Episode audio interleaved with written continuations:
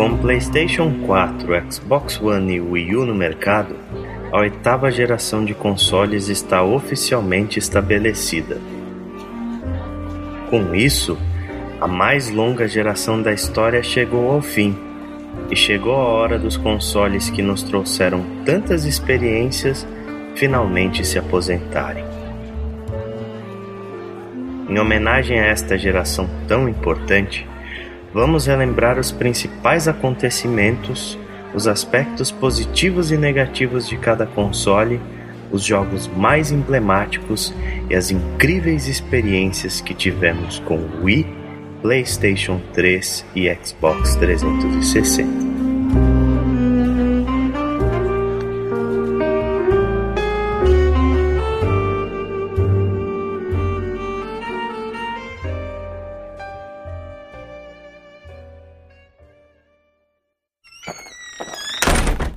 Sou o Ale Romero. Eu sou o Chico. Eu sou o Greg. E eu sou o Daniel Olson. Senhoras e senhores, sejam bem-vindos à edição número 11 do Ana Play.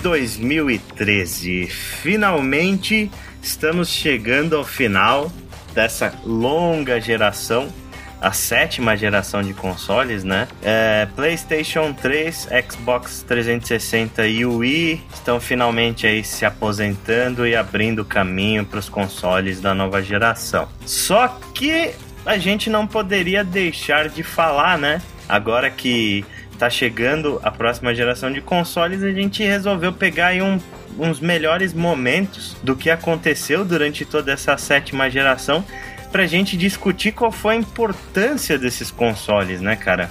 Essa sétima geração foi uma das gerações com mais inovação. Foi uma geração muito longa, como a gente já falou, e que teve jogos assim memoráveis e também acontecimentos memoráveis, né? Menos o Wii.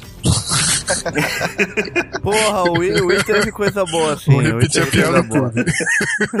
Não, o Wii, o, Wii, o Wii teve dois Zeldas, cara. Um tá certo que foi porte, mas É. teve dois Zeldas. Aham. Pra Nintendo, a geração, a geração começou agora com o Wii U, né? A sétima geração. É, Bem-vindo em 2005, Nintendo. Vamos então à leitura de feedbacks do Anaplay número 10 sobre a atual relevância dos JRPGs. E para você que não gosta de leitura de e-mails e quer pular direto pro podcast, vá para 19 minutos e 5 segundos. Antes da gente começar a ler os e-mails efetivamente, o bolão que a gente fez da VGX chegou ao seu final. A gente, a gente teve bastante participação dos nossos ouvintes. Foi bem legal, assim, uma experiência nova que a gente fez e que a gente gostou bastante porque foi legal ter essa interação e essa proximidade maior com os ouvintes.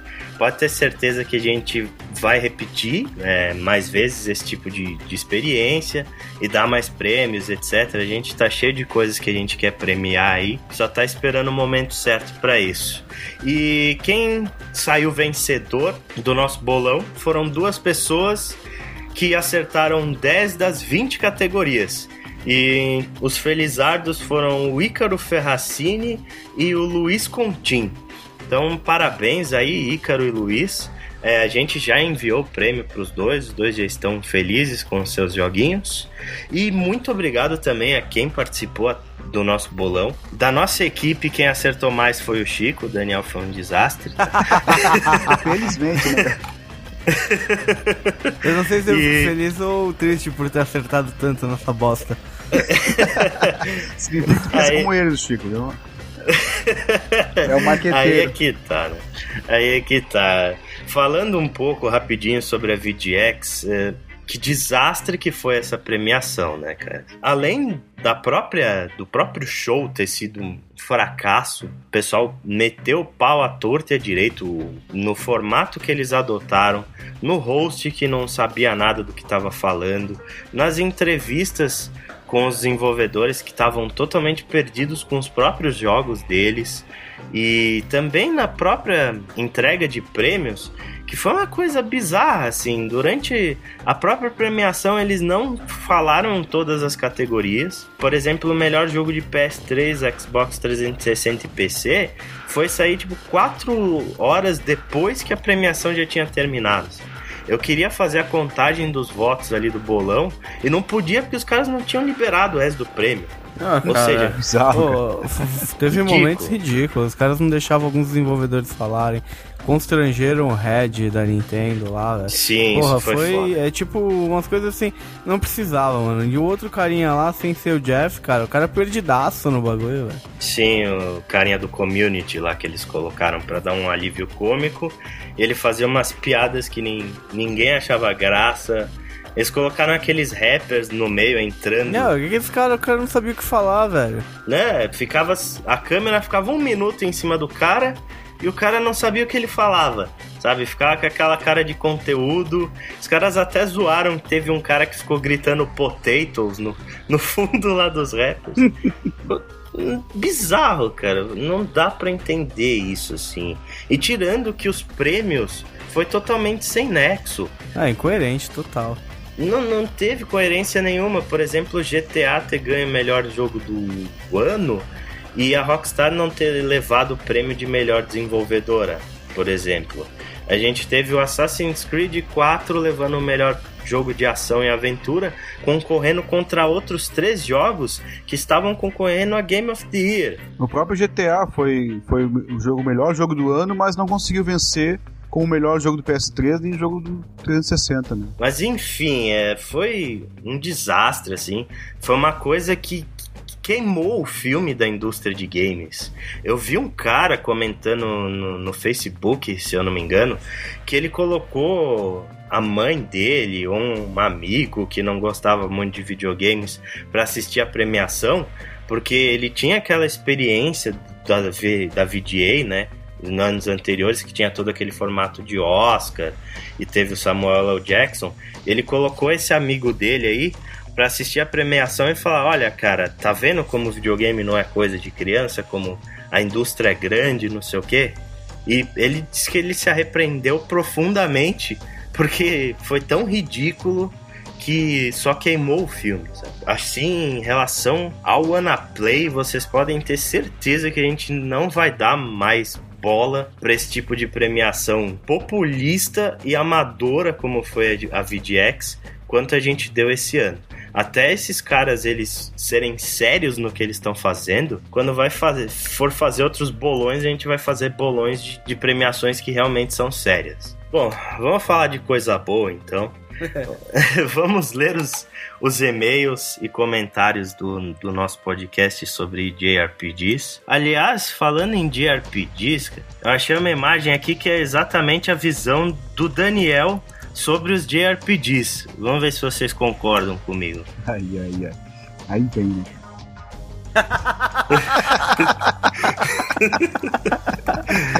Ótimo, cara, ótimo. É isso aí, cara. Um RPG com cabelos espetados. concordo. Essa é realmente a visão do Daniel sobre os JRPGs. A gente vai deixar no post aí pra vocês verem. Vamos começar então com um comentário aqui do Thiago Barros. Ele deixou um comentário na nossa fanpage do Facebook e foi até uma certa crítica, mas eu acho que foi mais uma questão de, de um comentário caloroso de fã, né? Porque ele defendeu ferrenhamente aqui os, os JRPGs. É, ele falou o seguinte: essa discussão Hum. foi tida por muitos há algum tempo atrás. Vocês acham sinceramente que isso ainda cabe em 2013? É, eu não vejo motivo nenhum para não caber essa discussão em 2013. Acho que qualquer tipo de discussão é válida.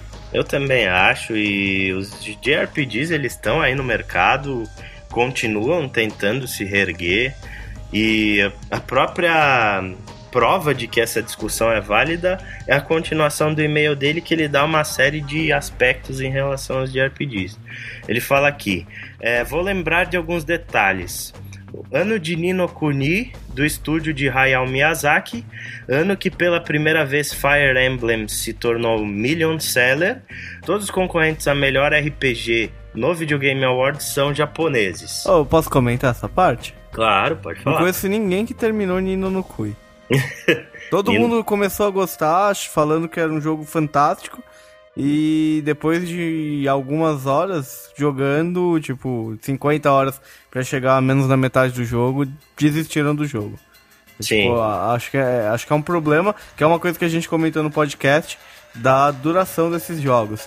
Uhum. O segundo ponto, Fire Emblem. Fire Emblem foi um jogo exclusivo de 3DS, que é qualquer coisa que sai pra 3DS, ainda mais que tem um nicho bem específico, vende pra caralho.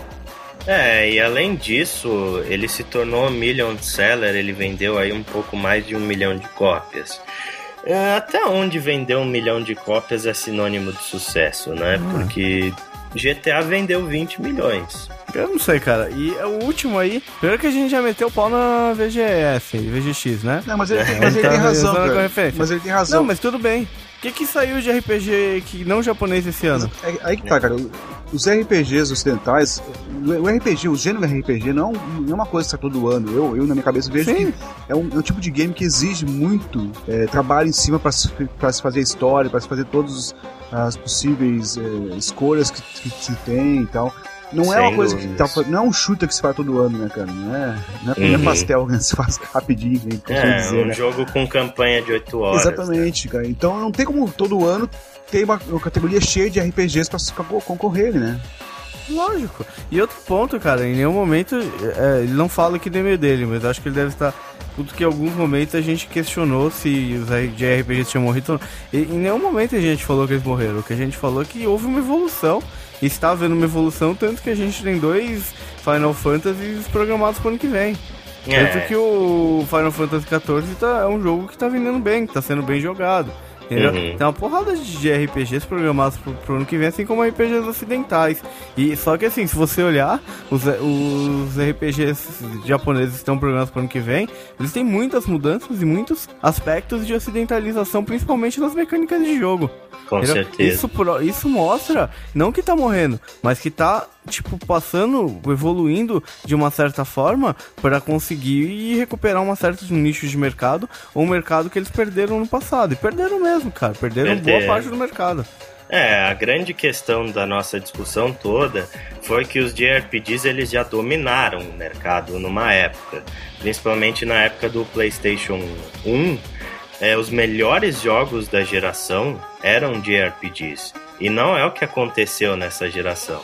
Nessa geração, os JRPGs eles tomaram é, um papel assim muito mais secundário do que eles tinham antes, né? Eles se tornaram um pouco um gênero de nicho e isso é inegável, é só olhar os números aí e a gente vai comprovar isso. Mas de qualquer forma, Thiago, muito obrigado pelo seu comentário e são outros pontos aí para enriquecer essa discussão. E é para isso que a- nossa sessão de comentários ela tá aberta. É isso aí, cara. Muito, val- muito obrigado mesmo. Isso aí. Manda o próximo aí, Chico. Quem mandou o próximo aí é o Vitor Henrique. Parabeniza a gente, ótimo podcast, parabéns. Aí ele começa meio o comentário dele, concordo com a maioria, mas tenho que discordar de um ponto. Acho que os JRPGs começaram a cair principalmente pela mudança de pensamento dos jogadores, dos ocidentais, porque no Oriente eles continuam em alta, concordo. Sim, também. E concordo. pela evolução dos outros estilos que proporcionam o que os gamers atuais esperam. Como exemplo que vocês deram na falta de tempo para jogar jogos tão longos. Uhum. Então, é o que a gente acabou de falar, né? É. Vocês citaram como motivo de decadência dos JRPGs no PS2 e citaram além de Final Fantasy apenas Rogue Legacy, mas Rogue o PS Galaxy. Rogue Galaxy. É, Rogue Legacy é outro jogo. mas o PS2 teve Dragon Quest VIII, Tales of Abyss, SMT, Persona 3 e 4, SMT Nocturne, Shadow Hearts Covenant, Valkyrie Uhum. Profile 2, Kingdom Hearts 1 e 2, Suikoden 3 e 4, Star Ocean Till the End of the Time, of Time, Xenosaga, entre outros. Mesmo nessa geração existem outros últimos jogos, só que estão com mais dificuldades para vir para o ocidente porque o pessoal daqui mudou o gosto. Enfim, a minha opinião. Mais uma vez, parabéns pelo trabalho. Eu particularmente concordo com tudo que ele falou. Sim, ótimo comentário do Vitor Henrique. E ele lembrou de muitos jogos que a gente não citou no podcast. Isso vai acontecer com uma certa frequência quando a gente estiver falando de assuntos gerais, porque é impossível a gente citar tudo, né? Não tem como. E justamente para isso que também está aberta a nossa área de comentários. Ele citou um jogo que eu não acredito que a gente não falou de PlayStation 2, que foi Kingdom Hearts, né? É uma, verdade, cara. Uma puta é, de uma franquia super bem sucedida. E, e, muito boa, né? Uma, uma mistura da Square Enix e, com a Disney. E eu posso dizer que dos, dos, dos JRPGs é o único que eu conheço mais, não por ter jogado, mas por ter visto meu filho jogar, porque ele gosta muito de uhum. Kingdom Hearts. Lembrando que saiu há pouco aí um remake, né? Um, um, HD dele, formato HD, e tem um Kingdom Hearts 3 já programado aí pro PS4, né? Sim, pra. PS4 e pro... Xbox One também. Também, exatamente. Então já tem aí, tá vendo? Tipo, isso é prova que num negócio. A coisa não morreu. Só né? tá mudando um pouco de figura. E Kingdom Hearts é um jogo que sempre vendeu bastante, até pelo apelo mas, que ele tem, né? Mas eu acho que até Sim. os japoneses estão mudando um pouco, porque é, basta ver que o Dark Souls é um RPG japonês que não é japonês, né?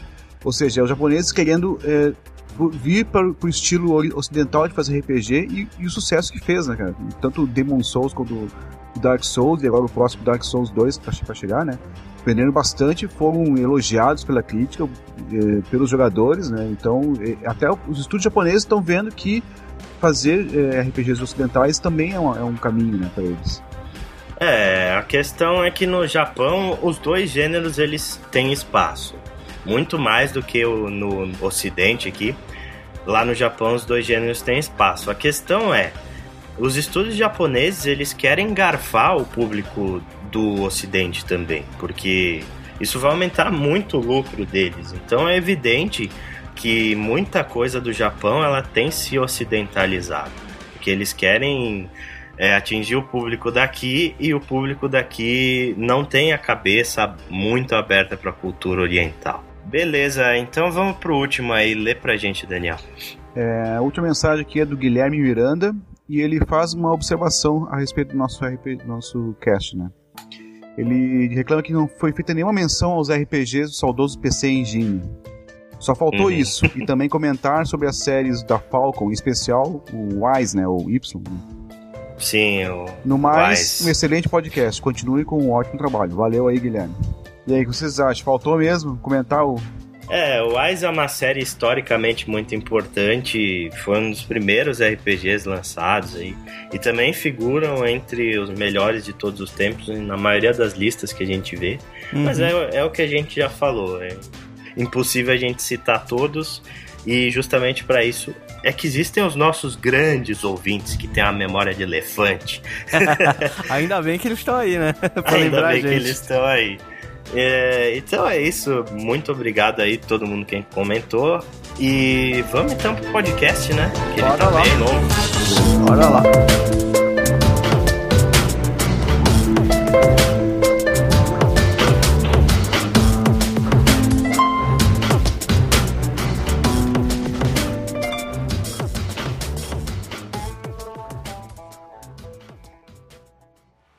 Bom, então o que foi que marcou essa geração Xbox 360, PlayStation 3 e Wii? Para começar, a gente pode falar, né, que os jogos eles passaram a ter um caráter muito, muito mais cinematográfico do que eles tinham até a geração PlayStation 2, né? Com certeza, né, cara? O, com a, o pessoal que jogava Super Nintendo e tudo mais, começou a envelhecer. Os roteiros em si, as histórias dos jogos começaram a ficar mais complexas começaram a ficar mais Sim. adultas, né? E aí sim. O tênis começou ganha... a ficar verde. É, o tênis começou Tênis. a ficar verde também. É. E aí você começa a ter essa característica mesmo, né, cara? Você tem. Você costuma Isso. ter roteiro em jogo. Sim. Não que essa sim. característica cinematográfica seja exclusividade da- dessa, geração, dessa segunda geração, né? Mas o PS2 já tinha jogos que exploravam isso, né? Metal Gear Solid, o God of War. Até o 1, só que era muito, muito engambiarrado, assim, né? Muito esforçado, assim. Pra... É, mas foi nessa que ela realmente se fixou como um parâmetro, assim, né? Os jogos tem, tem, tem que sempre ter aquela coisa de a cena de ação que lembra muito o filme, né? É, uma, uma coisa que reflete muito isso são os trailers cinematográficos de jogos, né, cara? Com atores mesmo. Também, os trailers eles ficaram populares nessa geração por causa do YouTube, né? A gente não tinha tanta coisa de vídeos na internet na época do Play 2 e agora como nessa geração tudo foi internet, é, a gente começou a ver mais trailers de jogos, né? É, existe um trailer de cinematográfico, não sei se vocês sabiam, um trailer cinematográfico de 8 horas de duração. Ele se chama Beyond Two Souls. Eu achei que ia falar Metal Gear Solid Eu também, 4. cara. né? Metal Gear Também Solid que era tá Metal valendo. Gear. tá valendo, tá nessa, gente. Pelo menos no Beyond tu mexe uma coisinha de vez em quando, toda vez. Né? É, não, não assiste filme. né? Mas é isso, né, cara? Eu acho que essa questão do cinema e tudo mais é que os jogos nessa geração eles definitivamente deixaram de ser coisa de criança, né? O videogame parou de ser tão visto assim como, como algo infantil e as experiências com isso se tornaram muito mais cinematográficas. Os jogos eles cresceram junto com as pessoas que jogavam desde pequenininho, né? Quem jogou lá o Mario quando era pequeno, é, hoje em dia tá jogando um, um Gears of War, tá jogando um Bioshock e tal. É. Né, a Nintendo mandou lembrança pra esse comentário aí. ó. É. Mas é o que a gente falou, a Nintendo ela vive no mundinho paralelo dela, onde ela sempre vai fazer jogo pra criança pra sempre, né? Vídeo que sai Mario novo até hoje, né? Sim, e quem joga é os marmanjos. É, é a velha, é a velha filosofia, né? Do jogo, da, jogo feito pro público-alvo. Call of Duty é feito pra adulto, né? Você não vê um Sim. adulto jogando essa porra. O Pokémon. Mario é feito pra molequinho, né? E É. olha lá. E com isso a gente teve, né, essa grande aproximação do cinema aí, e a gente teve budgets milionários, né, para jogos. A gente teve aí os exemplos do BioShock Infinite, do GTA, que tiveram orçamentos mais altos do que filmes hollywoodianos, né, cara? Isso inclusive até causou uns- uma certa crise na indústria, né? Com isso, com e os jogos custando o mesmo valor desde sempre, assim, aumentando no máximo 10 dólares por geração. É, as empresas precisavam vender muito mais e aí eles estipulavam é, metas absurdas para os jogos que muitas vezes eles não conseguiam alcançar. Né? Agora eles quebram em dois jogos e cobram 30 dólares cada um, ou 39. Ou quebra em episódios, né? Mais uma grande mina de ouro aí. Sim. Outra característica marcante dessa geração foi a presença constante do online, né? É, a gente até tinha um sistema online meio porco na geração do PlayStation 2 e do Xbox original, mas é, a gente não tinha conexão boa o suficiente para isso. E quando essa conexão ela começou a chegar, esses consoles eles não estavam preparados, né, para eles aproveitarem tanto online quanto os consoles dessa geração. Quando chegou o PlayStation 3, quando chegou o Xbox 360, é, eles já foram videogames pensados na geração da banda larga. Então é, a gente teve aí muitas coisas que derivaram do, de, dessa questão do online que hoje em dia se tornaram primordiais para qualquer jogo, né? É, junto com essa geração Ah, aí online, é, a internet também se tornou uma coisa mais comum nos lares, né? Então foi uma coisa que é, corres- correspondeu, né? Aconte- Aconteceu ao mesmo tempo e garantiu o sucesso disso aí. né? E com isso a gente teve o, o transporte aí do, do multiplayer de Lan House para suas casas, né, cara? Quem jogava lá o seu Counter Strike na Lan House começou a passar a jogar o Call of Duty em casa. Eu acredito que hoje em dia o grande sucesso de Call of Duty é justamente isso. Ele pega uma fórmula que é a fórmula do Counter-Strike, jogo lançado há sei lá quantos, uns 15 anos atrás. E ele simplesmente foi iterando essa fórmula, né? Ele foi acrescentando coisas, foi deixando isso mais plausível, mas basicamente é a mesma coisa daquela época ainda. Na verdade, o que eles fizeram foi pegar o jogo, melhorar os gráficos e lançar todo ano um igual. Mas em questão de online de videogame, o, o que inaugurou, né, principalmente na América, na América do Norte, que é Uhum. onde ele fez muito sucesso, mas a gente não entende esse sucesso, né, é, foi o jogo Halo 2. Sim, que sim. foi o que estruturou, serviu de como beta teste da Live, que é o protótipo que acabou servindo de modelo para a PSN de um pouquinho mais tarde. Sim, sim. Mas o Halo 1 já tinha componente multiplayer também, né? Não, Halo 1 era, foi o responsável por popularizar FPS em, em plataforma de videogame.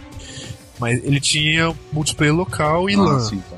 mas não tinha rede. O lançamento do Halo 2, ele já era conectado com a live. Então ele foi meio que o responsável por essa, essa cultura de, de, de Call of Duty no, videogame, de, de FPS. Isso acabou meio que se tornando uma maldição, né, cara? Porque com o sucesso de, dos multiplayers de Halo, do, do próprio Call of Duty, Battlefield e tal, todos os jogos começaram a ter que ter multiplayer, né? Cara, e alguns jogos que nem precisavam ter, né? É, isso satura muito a integridade. Sim. Tudo, acho que tudo demais acaba, né? Não, e sem contar que com isso, cara, quando você faz uma coisa que você precisa fazer, tipo colocar um online, ou você estipula essa meta de ter que lançar o mesmo jogo todo ano, você acaba pecando em qualidade, inovação, você não vai ter como inovar ou fazer uma coisa super melhor do que o que você tinha feito anteriormente em um ano, cara. A gente tá falando do desenvolvimento de jogos que é uma coisa extremamente complexa em alguns casos. Ainda mais hoje em dia, os jogos que a gente Uhum. tem. Tá, além da questão do, da popularização do multiplayer, que foi bastante marcante dentro do próprio online, outras coisas também surgiram por causa dessa conexão dos consoles com a internet, né? Uma delas foi o famigerado download content, né? O nosso amiguinho DLC. Odeio. É, eu também não gosto, cara. Suporto. Cara, o O DLC jogo acaba, acaba no conteúdo do disco. Acabou. Sim, sim. O pessoal resolveu mais. ganhar aquele, aquele dinheirinho a mais, né? E É. e adicionar coisas dos jogos através de conteúdo digital que você paga por ele. né? O problema é que agora as pessoas já fazem, já agora passaram a fazer, tirar coisa do que era original do disco. E... É, é o que eu ia comentar. Inicialmente ele era realmente uma, um adendo ao jogo, né? Uma coisa nova, diferente até. É, tipo, agora vamos fazer alguma coisa baseada aqui. Agora eles extraem um É. pedaço do jogo. Ah, tira essa parte aqui e vamos vender como DLC. Mas, por exemplo, no Batman Arkham City e no Mass Effect 3, ocorreu isso, né, cara? As dois, os dois DLCs lançados no dia 1, né, no lançamento, eram parte, fazem parte da história, né? É quase nem como imaginar contar aquela história sem tal DLC instalado ali, sabe? É a tecnologia mal usada, né, cara? Porque o DLC é uma coisa boa, se você for ver o conceito dele, de você poder estender a vida de um jogo e tal, adicionar um conteúdo que você não tenha que baixar. Eu acho que teria muito mais download do que você pegar e lançar um jogo com metade dos personagens, um jogo de luta com metade dos personagens, você tem que baixar outra metade pra poder jogar, usufruir completamente do jogo. É ridículo isso. É, porque foi a questão de novidade, né? É, quando começou isso, o pessoal foi aproveitar e foi querer dar de, de espertalhão. Como foi esse caso que você citou aí da Capcom, como tiveram vários jogos aí em que o pessoal lançou o final do jogo por DLC, sabe? Final verdadeiro. Azura's Wrath, Asura's Wrath, o Deus Ex Human Revolution. Batman Arkham Origins. Que acabou de sair, né? Mas fora isso, tem, teve alguns que se salvaram. Eu, pra mim, o melhor DLC que eu joguei é o do Bioshock 2, o Minerva's Den. Minerva's Den. muito, muito melhor até do que o próprio jogo, né? A história dele é Uhum. muito legal. Mais uma coisa aí que surgiu em relação ao online, que também foi uma maldição desgraçada, mas pelo menos impediu a maioria dos jogos de serem uma bosta bugada para sempre, foram os patches de correção, né? É, e deixa eu, eu acho que os patches de, como, de correção criaram uma certa comodidade, né, cara? Porque os caras, Com tipo, ca- começaram a fazer, tipo, ah, a gente não precisa lançar o jogo 100%, né? Vamos lançar o jogo na metade, porque a gente tem, porque a gente Uhum. tem um time para um time box aqui pra entregar esse projeto, então a gente lança agora, investidores vão ficar felizes porque a gente cumpriu o prazo e depois a gente corrige aí o que não dá pra lançar no, que não dá pra fazer no lançamento. Porra, velho. É, é, o Gran Turismo 5 é como se você tivesse comprado uma boneca inflável, o cara só te deu o aro da boca e um mês depois te deu o resto da boneca. Você peru. Não, os caras lançaram um jogo pela metade, cara. Gran Turismo Prologue, cara. 4 É, tem- GB de patch tomando cu. É, tem Porra. uns patches do que são piada mesmo, né, cara? Mau gosto, claro. né? Aliens Colonial, Colonial Marine, se eu não me engano, teve um patch de 4 GB também de correção. Isso. Meu Refizeram o jogo Isso inteiro. no PC, né? Outra grande novidade que surgiu, especificamente falando do Xbox 360,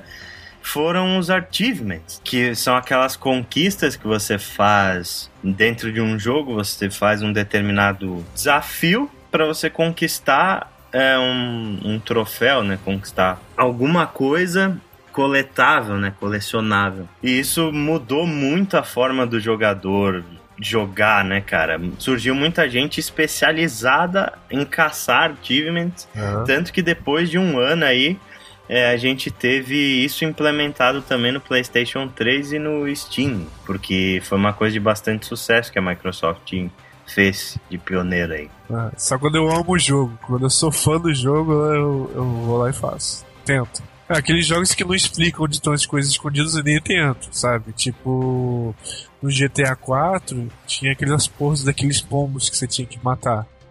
Só que você podia dentro do jogo baixar o mapa pelo celular que tinha os pontinhos. Aí sim, mas porra, se não explicar onde tá, eu nem tento. O sistema de conquista foi uma coisa legal que eles adicionaram aos games, né? Trouxe aquela coisa de desafio. O problema é que alguns ficaram banalizaram isso, né? Ou faziam por, por motivos tão, tão ridículos como esse aí, né? Ou então faziam por coisas absolutamente impossíveis de se realizar, né? Eu sei, né? Então não, não tinha uma medida certa de de dificuldade disso aí. Já falei que eu inventava os meus, né? Quando eu tinha o Super Nintendo Mario Kart, eu tinha um caderninho que eu anotava. Agora, o desafio é zerar pegando tantas moedinhas no meio da rua lá tal. Eu ia lá e tinha marcadinho no caderninho. Fazia meus ativos. Foi o que inventei, vai, eu confesso. O Greg tinha o, o sistema de. O Greg tinha o sistema, sistema de achievements particular dele, né? Sim, caderno de Libra.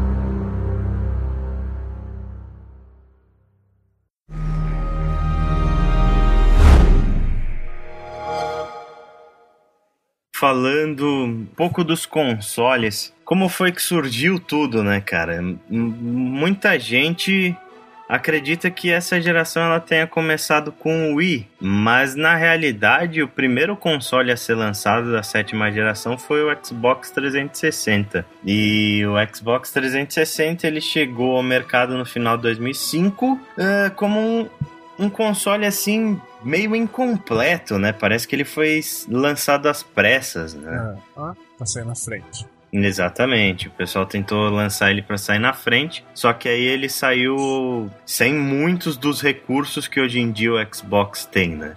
Como por exemplo, a questão da internet dele só funcionava com fio, você tinha que ter um modemzinho Wi-Fi separado, né? Eh, Ele não tinha memória interna, assim. Não tinha nem saído da HDMI, né? E foi uma tática que até que deu um pouco certo, né, do que a Microsoft fez, porque o console ele se estabeleceu muito nesse primeiro ano, né?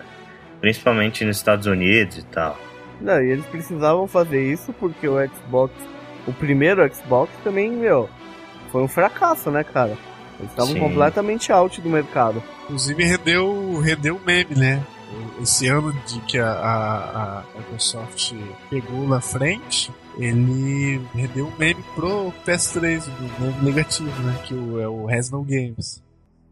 Has no games. Se, se vocês nunca viram, tá, tá aqui o Has, Has No Games. Essa cara famosa aí, que eu acho muito engraçado. Mas, mas além de tudo, né, cara, o Xbox 360 ele apareceu com muitos problemas, né?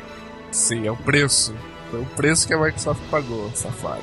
Exatamente, porque ele saiu com um grave problema aí que foram os famosos três luzes vermelhas, né, cara? Os three red lights.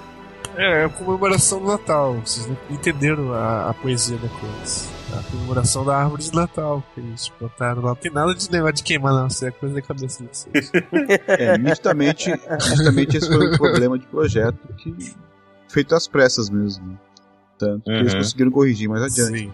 Alguém sabe por que que acontecia isso? Sim, a, o circuito dele aquecia com muita facilidade e fazia a parada sambar em cima ali da, placa, né? De, é, derretia as, as soldas do... Isso devido a uma norma mundial que eu não sei se, como ela se aplica ao Japão, mas uhum. os consoles HDs de verdade que a gente conhece eles seguiam a norma de serem produzidos por componentes ecológicos. Se degradam, né, com o tempo com facilidade. Vai falar um pouquinho mais pra frente quando falar do PS3, talvez.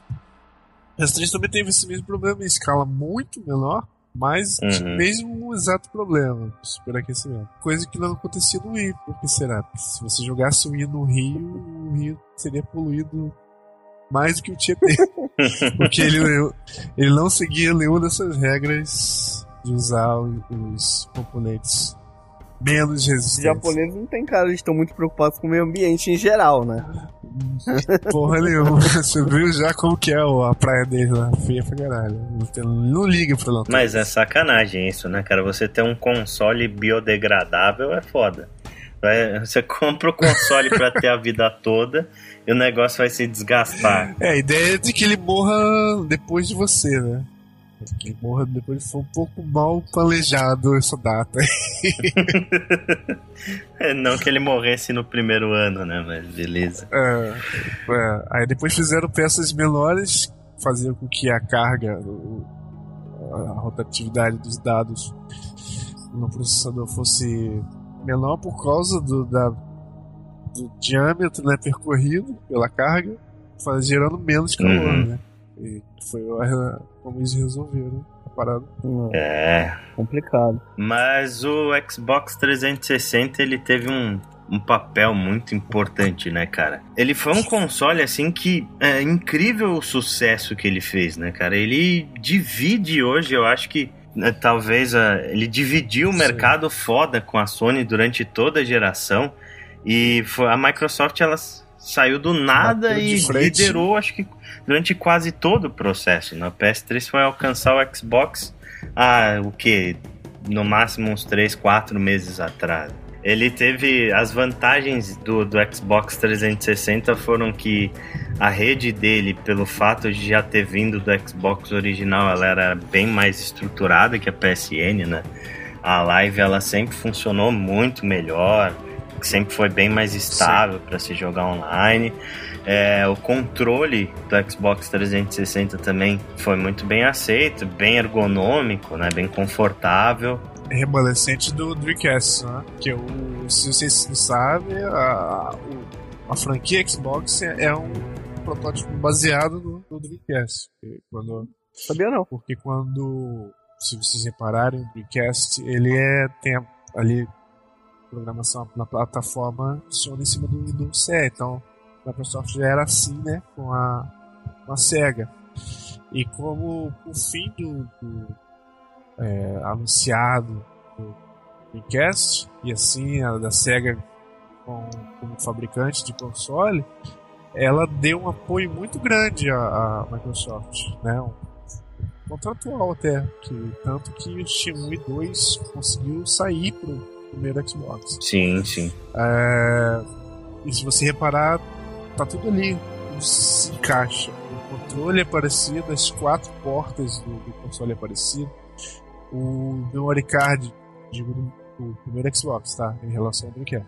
Uhum. Uh, o memory card dele é, encaixa também no controle, tem muito, é muito, muita coisa parecida. Uh, então, Então a gênese do, do Xbox que ele é hoje, ele vem tudo do Dreamcast. Então a pessoa que fala, ah, o controle do Xbox é coisa bizarra que veio do PlayStation, não, veio do, da família Dreamcast, que uma, uma vez que o controle do Dreamcast é remanescente do controle do Sega Saturn. É, muita gente fala isso, né? Muita gente fala que hoje em dia a Sony é, é a Nintendo e a Microsoft é a Sega. Muita, muita gente compara a Microsoft hoje em dia com a Sega. Não consigo ver semelhanças da, da Sony com a Nintendo. Pela dominância, eu acho. Eu achava, eu achava, eu achava a Microsoft muito mais com cara de Nintendo que a, que a, que a Sony. Eu acho também a Microsoft com a Nintendo porque ela é uma empresa que impõe uma, uma coisa a você e se você não aceita, foda-se. Ela não se rebaixa ao que você quer, sabe? Sem falar que com o Kinect eles estão justamente querendo pegar essa fatia de, casu de jogadores casuais que, que a Nintendo domina. Sim, mas o Move também tentou. Uhum. Acho que o pessoal fala Sony igual Nintendo em, em relação ao amor que o público é. tem, que o público abraça. Muito provavelmente isso mesmo. Mas você falou que a Microsoft ela não se rebaixa. Olha aí o Xbox One pra ver se não se rebaixa. Isso, né? Se não rebaixa, né? também se não fosse depois do, do, do estrondo que foi, puta que pariu, né? Aí virava Nintendo mesmo, né? Sim. Aí, é. Mas Nintendo tá aí, firme e forte. Não abre o cu pra hum. ninguém. o Xbox 360 ele conseguiu se estabelecer muito bem, principalmente nos Estados Unidos, porque ele foi o primeiro console americano de fato, né? Todos os outros consoles da história eles vinham do Japão, pelo menos os mais populares. Os, é, os, os, mais pra cá, né? Os dos anos 90. É, né? exatamente. Quando, depois da retomada, né? Depois do Nintendinho e tal. Sim, sim. Porque o Atari ele é, ele é americano. Sim, exatamente. E aí o Xbox ele veio dos Estados Unidos e ele conseguiu é, pegar muito do público americano, também principalmente pelos jogos exclusivos dele, que é um tipo de jogo que americano gosta, né? Você pegar Halo, Gears of War e tal, é um tipo de jogo para perfil americano, né? E foi por isso que onde ele se estabeleceu assim, liderou o mercado absurdamente, inclusive na frente do Wii, foi nos Estados Unidos. Né? Sim, eu acho engraçado o PS ele ser tão abraçado no Brasil, se claramente durante toda a história da humanidade o Brasil foi sempre foi e sempre é país que consome muito produto americano. Ele é muito americanizado. Mas o Xbox ele é muito popular no, no Brasil, viu? Durante quase toda a geração ele foi o console ah, mais vendido aqui depois do Eu Wii. acho Pirataria. que a explicação é, é o, é, exatamente, Pirataria. Pirataria, cara. No, no caso do PS, foi por causa do PS2, que foi, acho que, mais pirateado que teve. No PS1 também teve bastante pirataria, né? Mas no PS2 a coisa sim, foi absurda, assim, né? Acredito que o console que se usou mais pirata foi o PS1. É, talvez o PS1 tenha ganhado. PS1, Mas nessa geração foi o Xbox, sem dúvida. Né? É, se bem é, que o Wii também Sim, é... arrombaram. É, e teve o Wii também. E hoje em dia não é mais porque, pra quem não sabe, tá muito mais fácil piratear no PlayStation 3 do que no, no Xbox. Virou, as coisas vieram, né? A PC ele ficou boa, a live ficou ruim. tudo, tudo virou no final, né?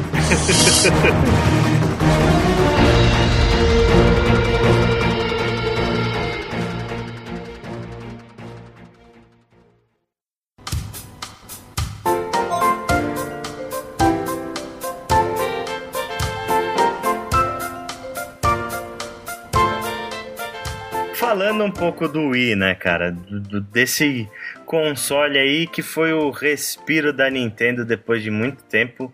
A Nintendo, acho que desde o Super Nintendo ela só acumulou fracassos. Né?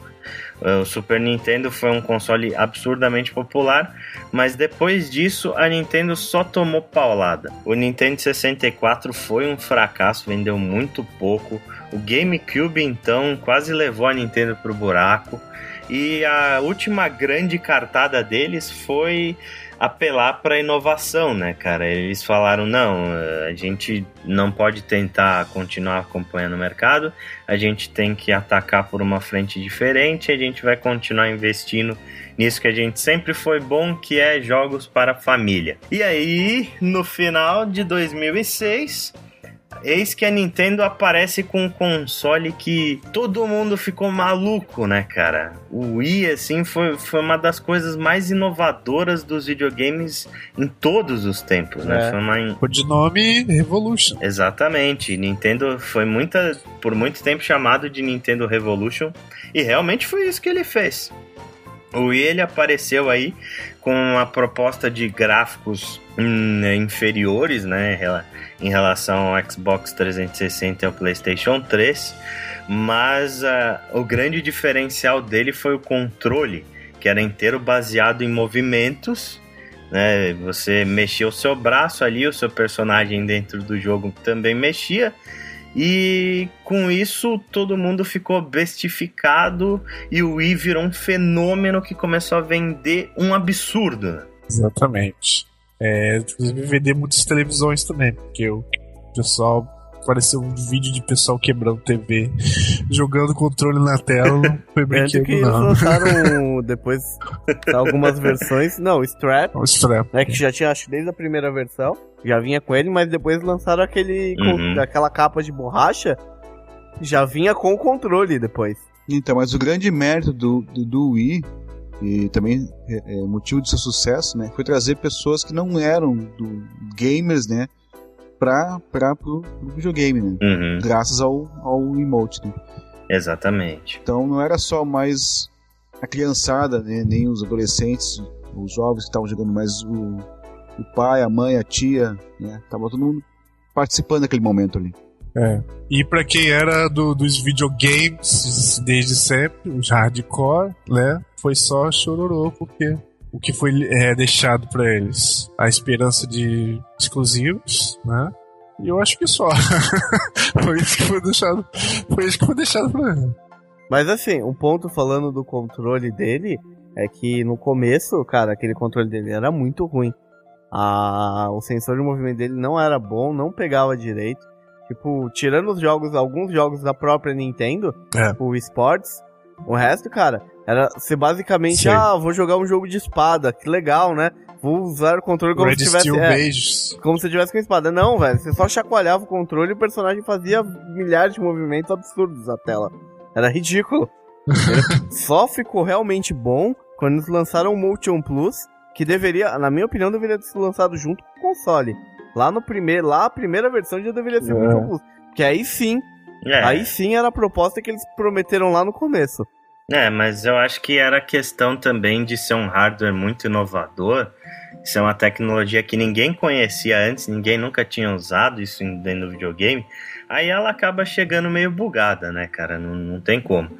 E com o tempo foi aí o, o Motion Plus, eu acho que ele chegou depois de um aprimoramento, assim, que os caras já estavam com essa tecnologia madura. É, se eu não me engano, eu acho que eu li na revista da CG mesmo, o plano deles era realmente lançar com o, o sistema já motion plusado desde o começo. Só que agora eu não me lembro se o, o tenho quase certeza que a questão foi de money mesmo, de baratear o console, Uhum. sabe?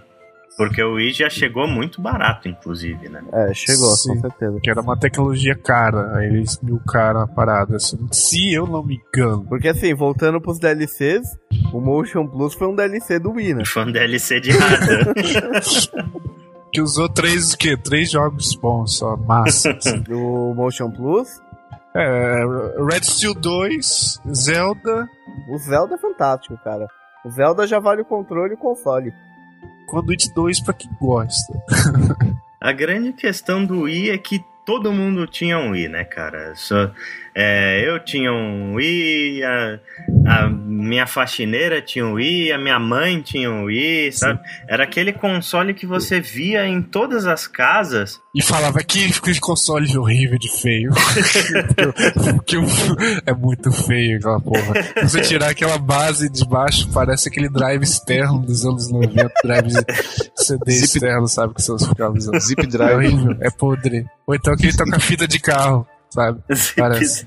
Zip É, drive. exatamente. Horrível, horrível, horrível. E Beijo. aí foi essa grande questão do Wii. Todo mundo tinha um Wii, só que você chegava na casa dessas pessoas para ver quais jogos que essas pessoas tinham do Wii. E eles não tinham nada muito além do Wii Sports, né? Que vinha com console. Ou eles vinham. Aham. Ou eles tinham jogos piratas, porque o Wii ele foi estuprado pela pirataria. né? Foi um console assim que. Depois Sim. que os caras piratearam, o Wii virou a festa do caqui, né, cara? Dá pra fazer tudo no console. Com isso, o Wii acabou ele gerando um estigma pra si próprio de um, um videogame casual, né? Com isso, ele acabou fracassando um pouco na, na venda de jogos. Principalmente porque a Nintendo nunca teve muito apoio das third parties, né? A gente. Os, os jogos bons do Wii, de fato, eram jogos da Nintendo. E as coisas que vinham de third parties, elas eram muito adaptadas pro Wii, então acabava saindo uma coisa totalmente absurda, assim, diferente. Ou então dava jogos. ah, citar um exemplo: Driver, da Ubisoft São Francisco, ou o Need for Speed The Road. Acho que quase todos os Need for Speeds. Ah, em que eles davam para estúdios pobres ao máximo da, da produtora, escritórios os mais simples, para poder fazer a versão do Wii. Aí você ia jogar, por exemplo, o Hot Pursuit do Wii. Se você for ver, é uma coisa absurda. É um jogo de cel shading Hot Wheels, assim, jogo. Pior. É horrível, horrível. Tem nada a ver com o jogo. É outro jogo, sabe? E assim, o Driver também, é outro jogo. E é bem podre, assim. Os CGs não são CGs, são, são slides de quadrinho, assim, na tela. É horrível, é horrível. O Wii parecia um portátil, né? Sabe aquela versão do Game Boy? É, é, praticamente isso que acontecia com ele. E aí, por causa disso, o Aham. console ele explodiu de venda. Ele foi o console mais vendido da geração, né? Foi um dos consoles mais vendidos de todos os tempos. Só que aos poucos ele foi decaindo muito rápido, né? Ele teve uma explosão muito grande Aham. no começo e ele foi caindo no esquecimento, caindo no esquecimento. Eh, Os jogos bons acabaram saindo cada vez menos e o Wii no final ele teve uma morte assim meio melancólica, né? É, Ele, ele foi aquele cara que vai pra cidades, é, larga a família a contragosto da família, faz sucesso na cidade, faz muitos amigos, é, passa os Uhum. anos, tipo o filme da Bruna Surfistinha, sabe? Aí passa os anos, vê que os amigos já estupraram tudo que tinha que estuprar dele, e quando ele volta pra casa ele não é bem recebido pela família. Foi o caso quando o Wii parou de vender pros populares, tudo que sobrou foram os fãs ali, os hardcore que sempre estiveram ali nas outras gerações, É. e ele não deu a Nintendo não deu esse suporte a essas pessoas que sobraram ali. Então ela foi, matou o videogame e tá aí com esse troço agora, o Wii, chamado Wii. Exatamente, o Wii como console mais vendido da geração foi o primeiro a morrer, né, cara? O console parou de ser fabricado É. no final de outubro, muito cedo. E o, Wii U tá aí, né? Pior console ah, de vendas, pior do que ao contrário. Até agora. Tudo são promessas. Estão metendo no segundo ano em promessas.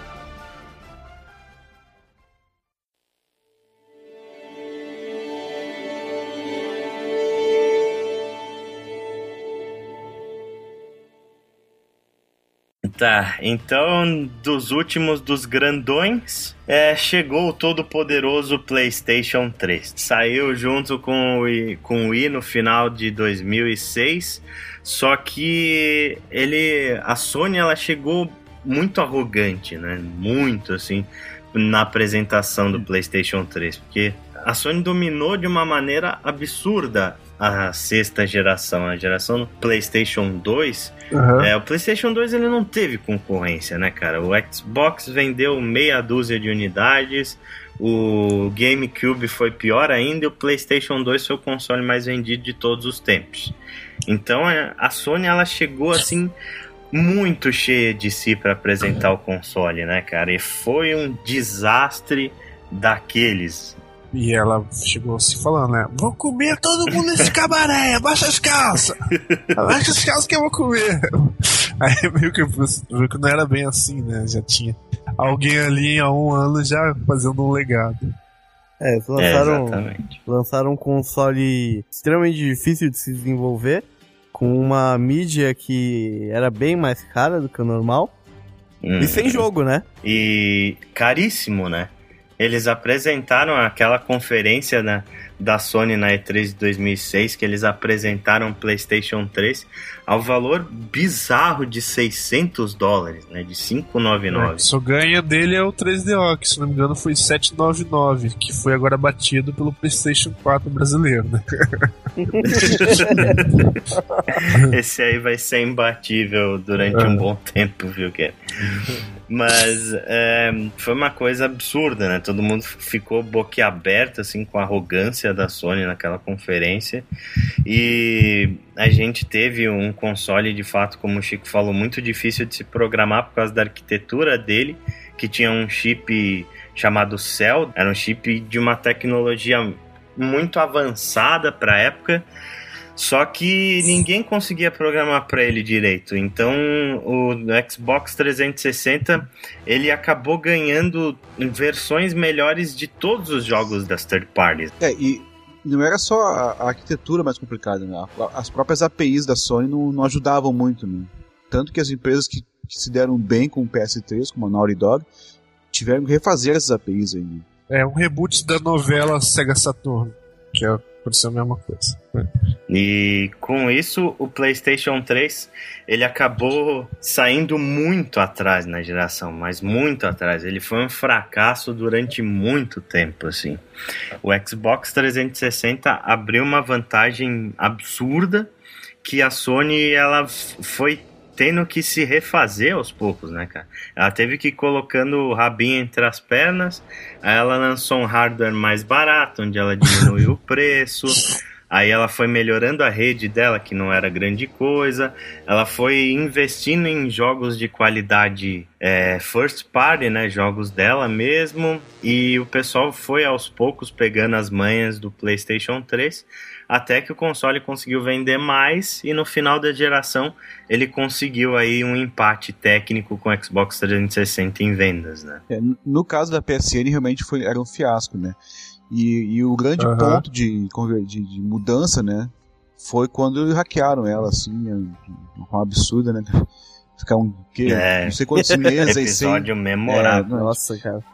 E a, partir daí eles, eles repensaram a PSN, né? E vieram com, com, com a proposta do Plus também. E desde então tem sido uma, uma melhor rede, na minha opinião, melhor rede que a, que a Live, né? Em serviços, é, é assim, a, a grande cartada da Sony, acho que nessas qualidades que ela teve que vir aí foi que a Microsoft sofre até hoje foi o dos jogos first, first party, né? Os exclusivos famosos exclusivos do PS3 que você hoje em dia se uma, uma pessoa perguntar ah, Xbox ou PlayStation 3 que eu compro aí todo mundo quase unânime vai ser a resposta quando essa pessoa disser PS3 vai falar que é por causa dos exclusivos, né?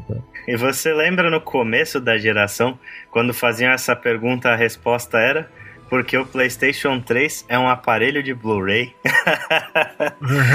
Aham, porque eu assisti filme. Exatamente. Era caro pra caralho. Quantas pessoas não compararam o PS3 porque ele era um aparelho de Blu-ray, cara? Era um aparelho de Blu-ray mais barato que tinha. Exatamente. Exatamente. Era uma fortuna um ah, aparelho de Blu-ray na época. Primeiros BD players eram muito caros.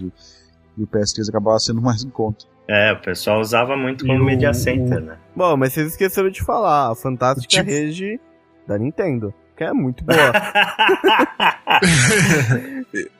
Isso aí, é, isso aí é um DLC da história do videogame. Muito mudou ruim, sabe? Ai, ai. Triste, triste. Porque ficar 15 minutos no lobby do Mario Kart pra poder achar um, uma partida é incrível. Aí você entra, aí você entra na partida, só tem cheater no bagulho e você se fode.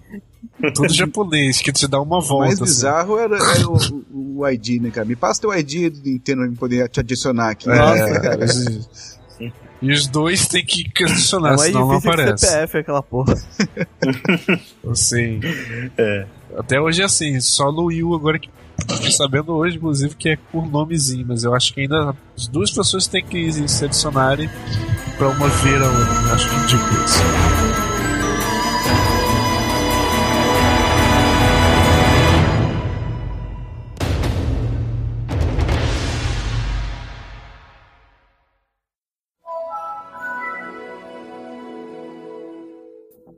Uma outra plataforma que teve um papel muito importante nessa geração foram os PCs, né?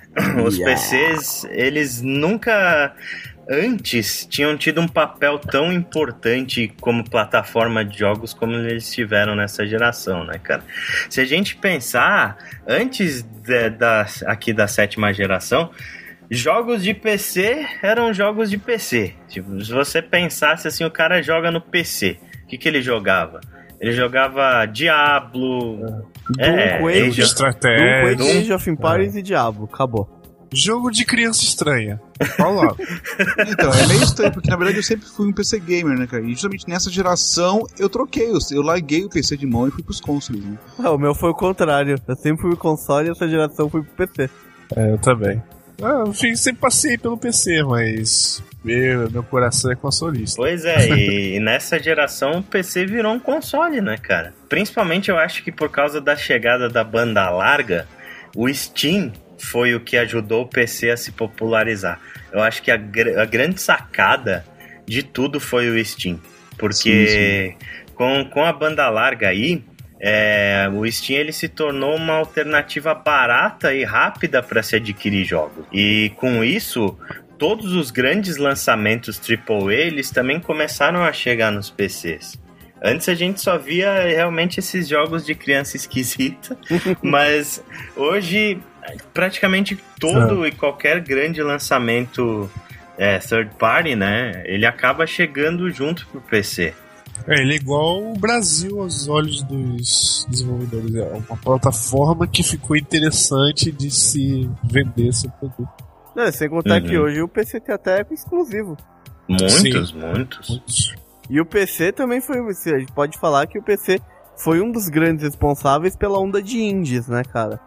Sem dúvidas, o maior responsável. Por não ter as royalties a se pagar para se desenvolver, É, claro que o, o, o- cara ele vai começar no PC, né? E é bem mais fácil você lançar o jogo no PC do que num console. A live ela era bastante aberta no começo para jogos indie e tal, mas era de difícil divulgação, né? E o, o Steam ele sempre aba- abraçou esses jogos indies de PC e com isso é, os caras começaram a crescer, né? Exatamente.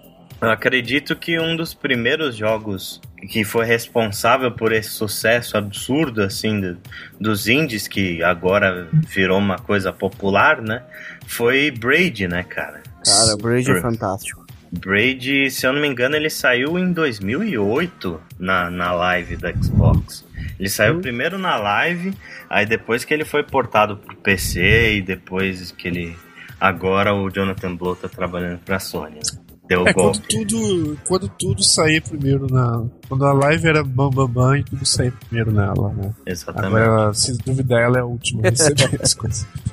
Uma outra coisa é que o PC, como ele é uma plataforma fácil de se atualizar, né, em termos de hardware, por causa do grande tempo de vida dessa geração, o PC ele acabou por ultrapassar o console em qualidade gráfica. Né? No final dessa geração, os PCs estavam dando um banho nos consoles. E o curioso é que na próxima geração ela já começa atrás dessa vez. Não, e uma. E aí, acrescentando nessa parte aí do PC, aí você vê com o desenvolvimento da geração, que agora no final, a gente chegou num ponto que no balanço do último trimestre aí da EA, eles declararam e o, você olhando o balanço, o maior lucro deles veio dos jogos de PC. Tá certo que a EA lança jogo até pra micro-ondas, né? Mas. Mas eu acho também por causa do Steam, né? No, no caso da EA, eu acho que é muito por causa do Origin. Porque eles não têm que pagar royalties pro Steam Sim. e eles não têm mídia física. É. E eles vendem num preço quase compatível com os jogos de mídia física. Então, todo o lucro que eles perderiam com produção dos discos, né? Eles ganham nessas.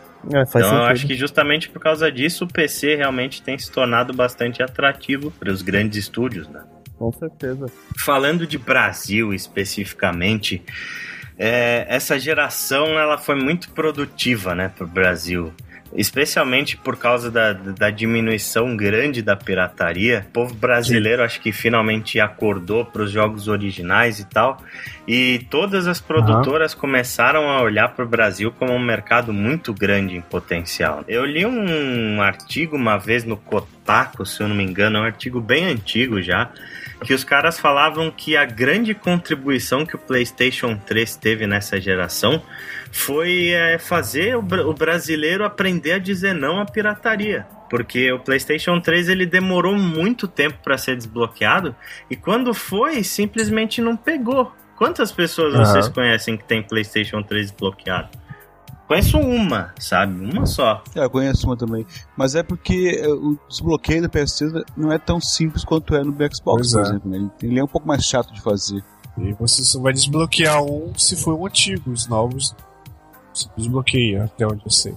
Você tem que ter uma versão antiga que era o que tinha o exploit de fábrica pra poder fazer e tudo mais.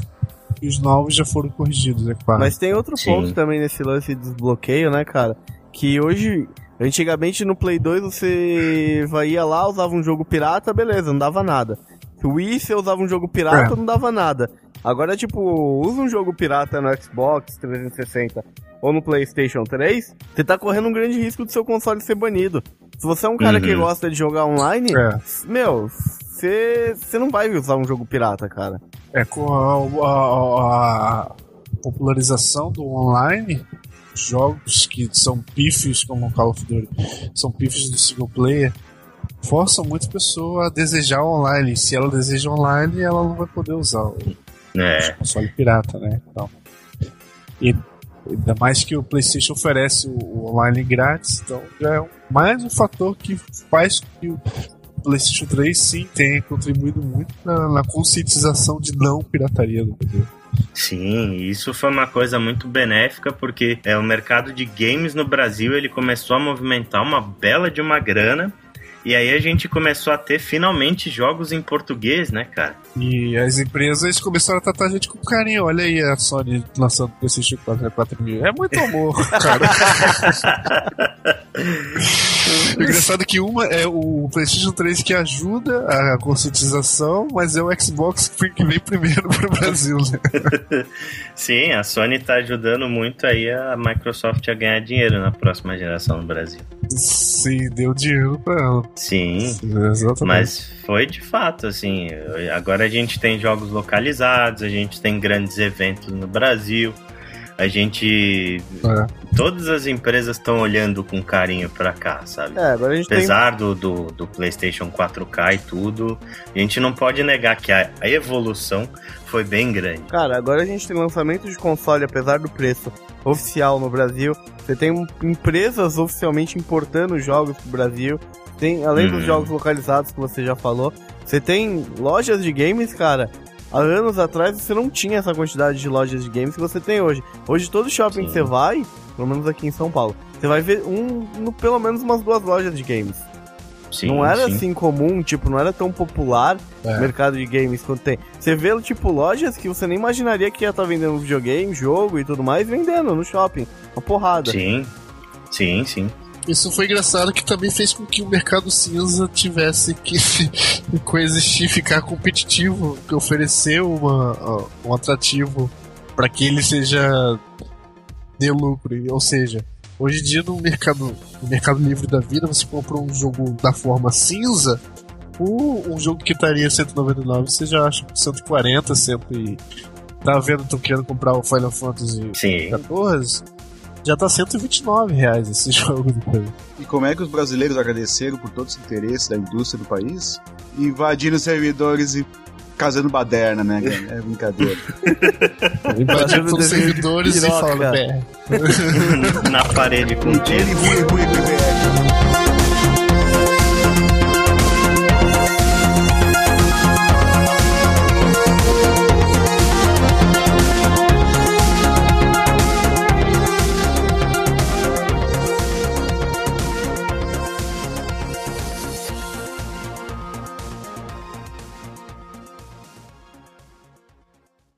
A gente não pode falar de uma geração de consoles sem falar de jogos. Eu acho que talvez essa geração ela tenha sido tão marcante pelos títulos que ela teve. Essa geração ela teve muita coisa importante, muito jogo foda, muito jogo épico, assim, né? Marcante que, que virou clássico. Com certeza não vai sair da memória de muita gente. Então vamos aqui falar da nossa lista dos grandes jogos dessa geração. O é, que, que você acha aí de importante, Daniel? Olha, para mim, é um dos meus jogos preferidos de todos os tempos estão nessa geração, né? que é o Bioshock. Ah, meu Deus do céu. Uhum. é, em especial o primeiro, mas também poderia incluir o, o Infinity também aí junto, né? E o Bioshock 2 também, uhum. que, tem, que eu gosto igual, né? E são jogos que surgiram nessa geração, né? Não vieram de, não, não, não vieram de uma, uma continuação da geração anterior, né? Ele inovou sim, em vários aspectos, né, cara? Sim, a gente até tem um, um cast específico sobre, sobre a saga Bioshock, né? Mas então, só para uhum. confirmar que realmente ele está entre os melhores dessa geração aí de jogos. Sem dúvidas. Grande jogo Bioshock, muito marcante, né? Uma, uma das grandes narrativas até hoje.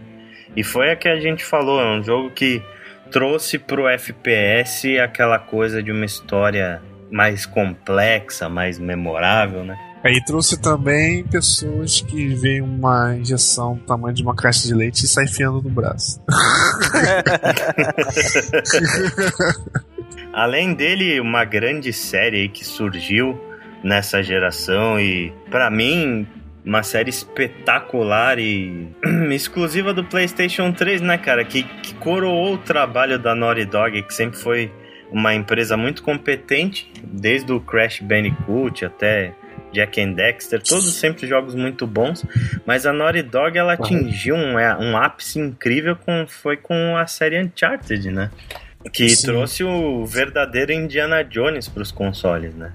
A Lara Croft ela tentou no passado, mas ela não funcionou exatamente como Indiana Jones. No caso do, do Drake, a gente teve aí realmente um, um grande Indiana Jones. É, um Indiana jogável. Jones seria o killer, né? É. é, sem dúvida, é uma série bastante significativa dessa geração, né? Em especial pro PS3, né, Que mostrou o poder gráfico dele. Ah, pra mim, sim, os jogos que. Muitos dos jogos que eu vou escolher uh, são por importância, não só para mim, como para as pessoas, que ele agregou nos no videogames, né? Que ele levou. E além de historinhas fazia com que as crianças se interessassem em história, matéria história na, na escola.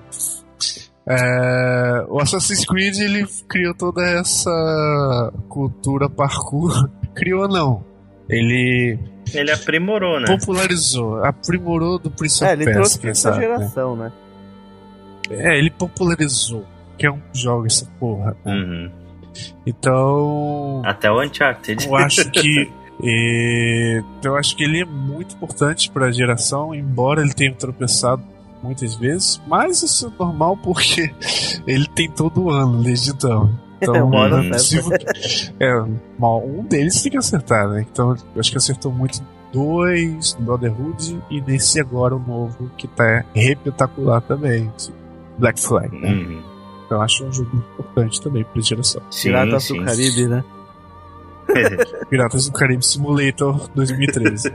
Eu acho que o Assassin's Creed foi um jogo que colocou a Ubisoft de vez como uma grande produtora, né, cara? Né, o Prince of Isso. Persia ele foi o jogo responsável a colocar a Ubisoft no mapa, né? Todo mundo começou a saber de é. fato quem eles eram. Porque antes eles tinham, sei lá, Rayman, né? É, antes eles eram Infogrames, né? Infogrames e fazia aqueles jogos Along the Dark. É... Era uma coisa mais assim pro jogador, mais pouquinho tênis verdes que gostavam de, de jogos parecidos com os jogos que estavam na, na crista da onda. Então, enquanto o cara lá tava jogando uhum. Super Mario, você poderia estar tá jogando Rayman primeiro. Então, aí depois, é, virou Ubisoft, foi levando pra frente o Ubisoft Pass, foi evoluindo vários, vários, para vários lados. É, eles têm também a... aquela saga do Tom Clancy, né? O É, o Splinter Cell. Splinter Cell. Splinter Cell, Rainbow Six. Tudo deles Aham. também. Até Driver que eu achei divertidíssimo. Driver jogo, é legal. Que era da Beyond Good and Evil. Beyond Good and Evil, um jogo que hoje amado por todo mundo na época, ninguém ligou. Outra grande série que surgiu nessa geração, né? Talvez uma das maiores obras de ficção científica de todos os tempos, né, velho? Incrível como Mass Effect conseguiu trazer o Star Trek e o Star Wars pro, pro, pros videogames. Na verdade, ela queria ser o Star Wars mesmo. Acho que era pra ser Star Wars, porque a, a BioWare tinha feito já o, o aquele RPG lá de Star Wars, né, que é o Knights of the Knights of the Old Old Republic. Cara, mas é. Ele tem muita coisa de Star Trek também. Eu, eu, eu É, eu concordo. Principalmente o, o Mass Effect 2, pra mim, é o, é o melhor né, da- da- dos três. Ele traz, traz muito daquela, da- da- daquela estrutura narrativa do seriado Star Trek, principalmente da, da nova geração, né? Que é, é Uhum. fazer a, a- uma missão principal, mas intercalar com missões em que você resolve o problema do- da sua tripulação, né? Que é típico que acontecia no seriado, nos episódios do Star É. Trek Nova Geração. Até porque vocês me desculpam, mas Star Wars, eu adoro Star Wars, mas não é ficção científica. É fantasia. É, Star Trek tem uma boa porção de fantasia também, né, cara? Se, for, cons- se for considerar ah, ah, o teletransporte. Mas eles É. tentam explicar o teletransporte, essa é a diferença. É, o chamado Technobubble, né, cara? Porque não, não tem como explicar o tele- teletransporte. Né? A Star Wars é ficção científica de anos 80. né? Hoje em dia Uhum. não- não pode ser considerado. né? Mas Mass Effect, padrões, Mass Effect Ele- é fantástico. ele conseguiu trazer essa sensação de você estar dentro de, de um Star Wars, de um Star Trek, né, cara? Você ser um comandante de uma nave estelar que resolve coisas pela galáxia toda e toda uma trama Exatamente. incrível que se todo a, que- a questão das escolhas, né, cara? Escolhas Um jogo morais. que- né? É um jogo que fez você, que levou suas escolhas durante toda uma saga, né? Ele é a re- realização master da jogabilidade padrão dos jogos da BioWare. Mais antigo que eu consigo lembrar é o Jade Empire. Uhum. Então, é- se você reparar, todos os jogos funcionam com uma estrutura muito parecida. Knights of the Old Republic, Jade Empire, Dragon Age. Funcionam com estruturas muito parecidas. E o Mass Effect é o refinamento dessa porra toda. Se fosse o Last of Us da coisa. A grande pena foi o, o finalzinho, né? Que- É, o final. O final É. altamente controverso de Mass Effect 3. Eles fizeram. Mas um- foi- não tira todo o, brilhan- o Não. brilhantismo da série, né? Com certeza, cara. Porque. Não, Você não vai cagar o jogo, falar que o jogo é ruim no final, né? Não, muito pelo contrário. Porque o jogo, o jogo, o Mass Effect, ele é é a experiência dele em si, e não simplesmente aquela história. Ele é toda aquela experiência de você jogar o Mass Effect, de você ver tudo aquilo, o decorrer daquilo, ver o desenvolvimento dos personagens e tudo mais, que vale a pena. O final, final estraga, mas não estraga a série nem tira o mérito dela. Eu não acho que o final tenha sido tão horrível assim quanto o pessoal pintou, né? Foi uma decisão da, da, da empresa fazer daquela forma ali. Eu acho que eles têm que ter essa liberdade de escolher como terminar a história, né? Sim, mas é que o Sim. problema eu acho que não é nem o, o, o final em si, mas é que, tipo, o jogo inteiro leva em consideração as suas decisões. E, E elas foram. aí no final parece Sim, que, tipo, sim. foda-se o que você escolheu no jogo inteiro, entendeu? Acho que não é nem pelo final ser bom ou o final ser ruim, mas por isso, entendeu? Parece que, tipo, tudo aquilo que você fez, todo aquele monte de escolha, não valeu de nada no final. É, como maldosamente algumas pessoas falaram, né? é, o final é, é uma seleção de cores, né? Escolhe uma cor e termina o jogo. Daí. É. Se for se lembrar, o momento final ali é uma, é- são três cores e. É claro, não, não, não dessa forma, mas. Estão identificadas três cores diferentes ali que você escolhe uma das três, né? E como a gente já falou no podcast de JRPGs, essa geração foi marcada pela ascensão dos RPGs ocidentais, né? E começou lá, um dos grandes jogos foi com Fallout 3, né, cara? Fallout 3. Sim, Fallout 3 tá entre os meus preferidos também, né? Não é uma, uma franquia dessa geração, né? Ele já, já existia antes. Mas o Fallout 3 é, houve uma grande uma mudança grande na, na mecânica do jogo, né? Ele passou a ser um shooter em primeira pessoa. né? Então, E, cara, aquele, e, e já também já abrangeu é, ideias de outros jogos, como o GTA, ele trouxe aquela coisa do mundo aberto também para o RPG, né? Uhum. E pra mim é um jogo fantástico, cara. um jogo que também você pode jogar uma segunda vez, como eu tô fazendo, jogando pela segunda vez ele, e tomar decisões diferentes em cada quest. né? E, assim como pode iniciar quests por pontos assim aleatórios, né? não precisa seguir, não tem uma, uma como seguir muito a, uma, uma linearidade, né? Até, até É. a missão principal tem, né? Mas você pode perfeitamente sair andando pelo mapa, parar num lugar e ali sair uma quest, né? Iniciar uma quest ali. É, pra mim, assim como o Mass Effect é o ápice da, do que a BioWare faz, o Fallout 3 pra mim, por enquanto, é o ápice do que ela consegue fazer A com os jogos né? dela, que também tem características parecidas. Porque eu não curto muito o combate do Skyrim. Parece que você tá passando sabonete no corpo do inimigo. O que eu acho mais interessante é a mecânica de tiro do Fallout 3. Fora o lore dele, né? a- a- as histórias que tem por baixo que são espetaculares. Exato, exato. Ele é, ele é um jogo bem Sim, completo, Bem né? completo. Cada, cada side quest tem uma história muito interessante, assim, que, que, que te, te segura ali, que, ah, como é que vai terminar Sim, isso aqui, né? Mistério Aí aí baixo. Exatamente. E as árvores de Aí- diálogo são muito boas, cara. Sim. A impressão é que nada naquele jogo tá ali à toa, cara. Isso é muito bom. Não, a conexão entre as quests também é fantástica. Uma quest que você faz num canto do mapa, passou um tempo, vai disparar outra, ele lembra que você aconteceu uma coisa lá e, e- e traz ali, olha, tal coisa aconteceu e as, as suas decisões tu vê sendo impactadas, né? Tendo, tendo esse impacto, tendo essa consequência. Uhum. É, a Bethesda ela tá de parabéns. Além de Fallout ainda, ela uma outra série que ela veio trazendo do passado e que nessa geração ela conseguiu chegar no ápice também foi a série Elder Scrolls, né, com dois grandes jogos, o Oblivion Aham. e mais pra frente um jogo assim que foi uma febre absurda e que pra mim talvez seja esteja lá brigando pra ser um dos melhores jogos da geração, o melhor da geração, que foi o Skyrim, né? O Skyrim ele Pô, ele trouxe um mundo incrível, assim, gigantesco, cheio de, de quests, cheio de histórias dentro da história e é uma evolução gostosa de personagem, assim, com diversos caminhos que você pode tomar. É um jogo, cara, que, sei lá, ele foi lançado há três anos atrás. Até hoje, você vê pessoas contando histórias diferentes. Dois sabe? anos. Todo mundo. É, todo mundo criando. É, em 2011, né? Isso. Ele saiu.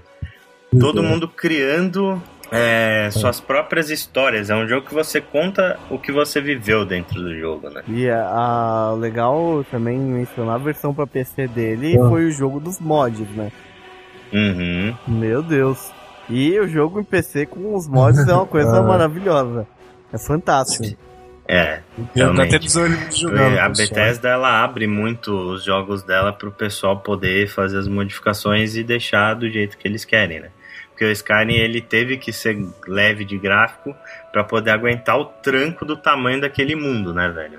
O pessoal fala de GTA e tal, mas eu acho que nenhum mundo é tão grande quanto o de Skyrim, Aham. cara. É, é um absurdo de gigantesco, assim. A Bethesda foi uma empresa que se destacou muito também. Outro grande jogo lançado por ela foi o Dishonored, né? Nossa, Pra mim, fantástico. jogaço incrível, que inclusive foi o nosso primeiro podcast do Anaplay, Ah. foi sobre o Dishonored. Ouçam lá. É, ele tem uma combinação de várias coisas interessantes. Ele tem aquela um mundo opressor do Half-Life 2, ele tem a coisa do, do, do assassino Sim. 47, tem a coisa do, do enfim, steampunk, né? Do, do steampunk. Acho que misturaram várias coisas. Aguardo lindamente no a continuação desse jogo. Que ele pode melhorar mais ainda. A gente falou bastante lá da- sobre os jogos de perfil americano, né, cara? E eu acho que o, o grande Uhum. jogo de maior perfil, e foi um jogo que influenciou a geração toda também, que praticamente inventou o shooter com cover, né? Foi o nosso querido Gears of War. Os homens também choram. Que tá- Porque é um jogo que, se você for ver, ele tem sim um, um lore também, ele tem um, um roteiro cerebrado e tal. É muito fácil jogar ele, você olhar, estão atirando, jogo de tiro, vagabundo qualquer. Mas não, ele tem sua profundidade. O que eu acho foda, cara, do, do Gears of War que me surpreendeu muito, assim, foi o, foi o design de. de uhum. não, não é bem o level design, mas o game design, sabe? É, quando eu joguei Gears of War 1 pela primeira vez, eu esperava um jogo de tiro uhum. onde eu ia fazer as coisas todas iguais, sabe? Mas não, cada fase ela é totalmente diferente uma da outra. Ela te traz um clima diferente. Ela te insere mecânicas novas de jogo. E, puta, é um jogo excelente. Excelente mesmo, gente. Sim, e como, como falaste, referência para vários jogos que vieram depois, né? Hoje é fácil sim, assim, ah, esse jogo aqui tá uhum. estilo Gears, né, Porque ele tem essa coisa do cover que eles produziram muito perfeitamente no jogo. Né? Outro grande jogo que a gente teve aí nessa geração que trouxe os jogos de super-herói para outro patamar, né? Que foi o Batman Arkham Asylum, um jogo excepcional, assim, que ninguém esperava, sabe? Ah. É, jogos de herói a gente estava acostumado com aquela coisa meia boca, é, aqueles joguinhos de, de filme e tudo mais. No máximo um beat'em up lá do Super Nintendo. Mas a, a Rocksteady, né, apareceu aí com um jogo do Batman que foi um, uma revolução, né, cara? Ele apareceu com o Castlevania 3D que nunca tivemos. Bom, é, mentira. Mas além disso, ele tem uma, uma mecânica de combate muito boa que também já serviu de inspiração para outros jogos que vieram depois. Né? Ser viciante. Uhum. Foi a, a mecânica do parry, né? O jogo ele não te dá um botão de defesa, mas ele te dá um botão de contra-ataque. Então, quando o cara te ataca, você aperta o botão na hora e consegue uhum. contra-atacar.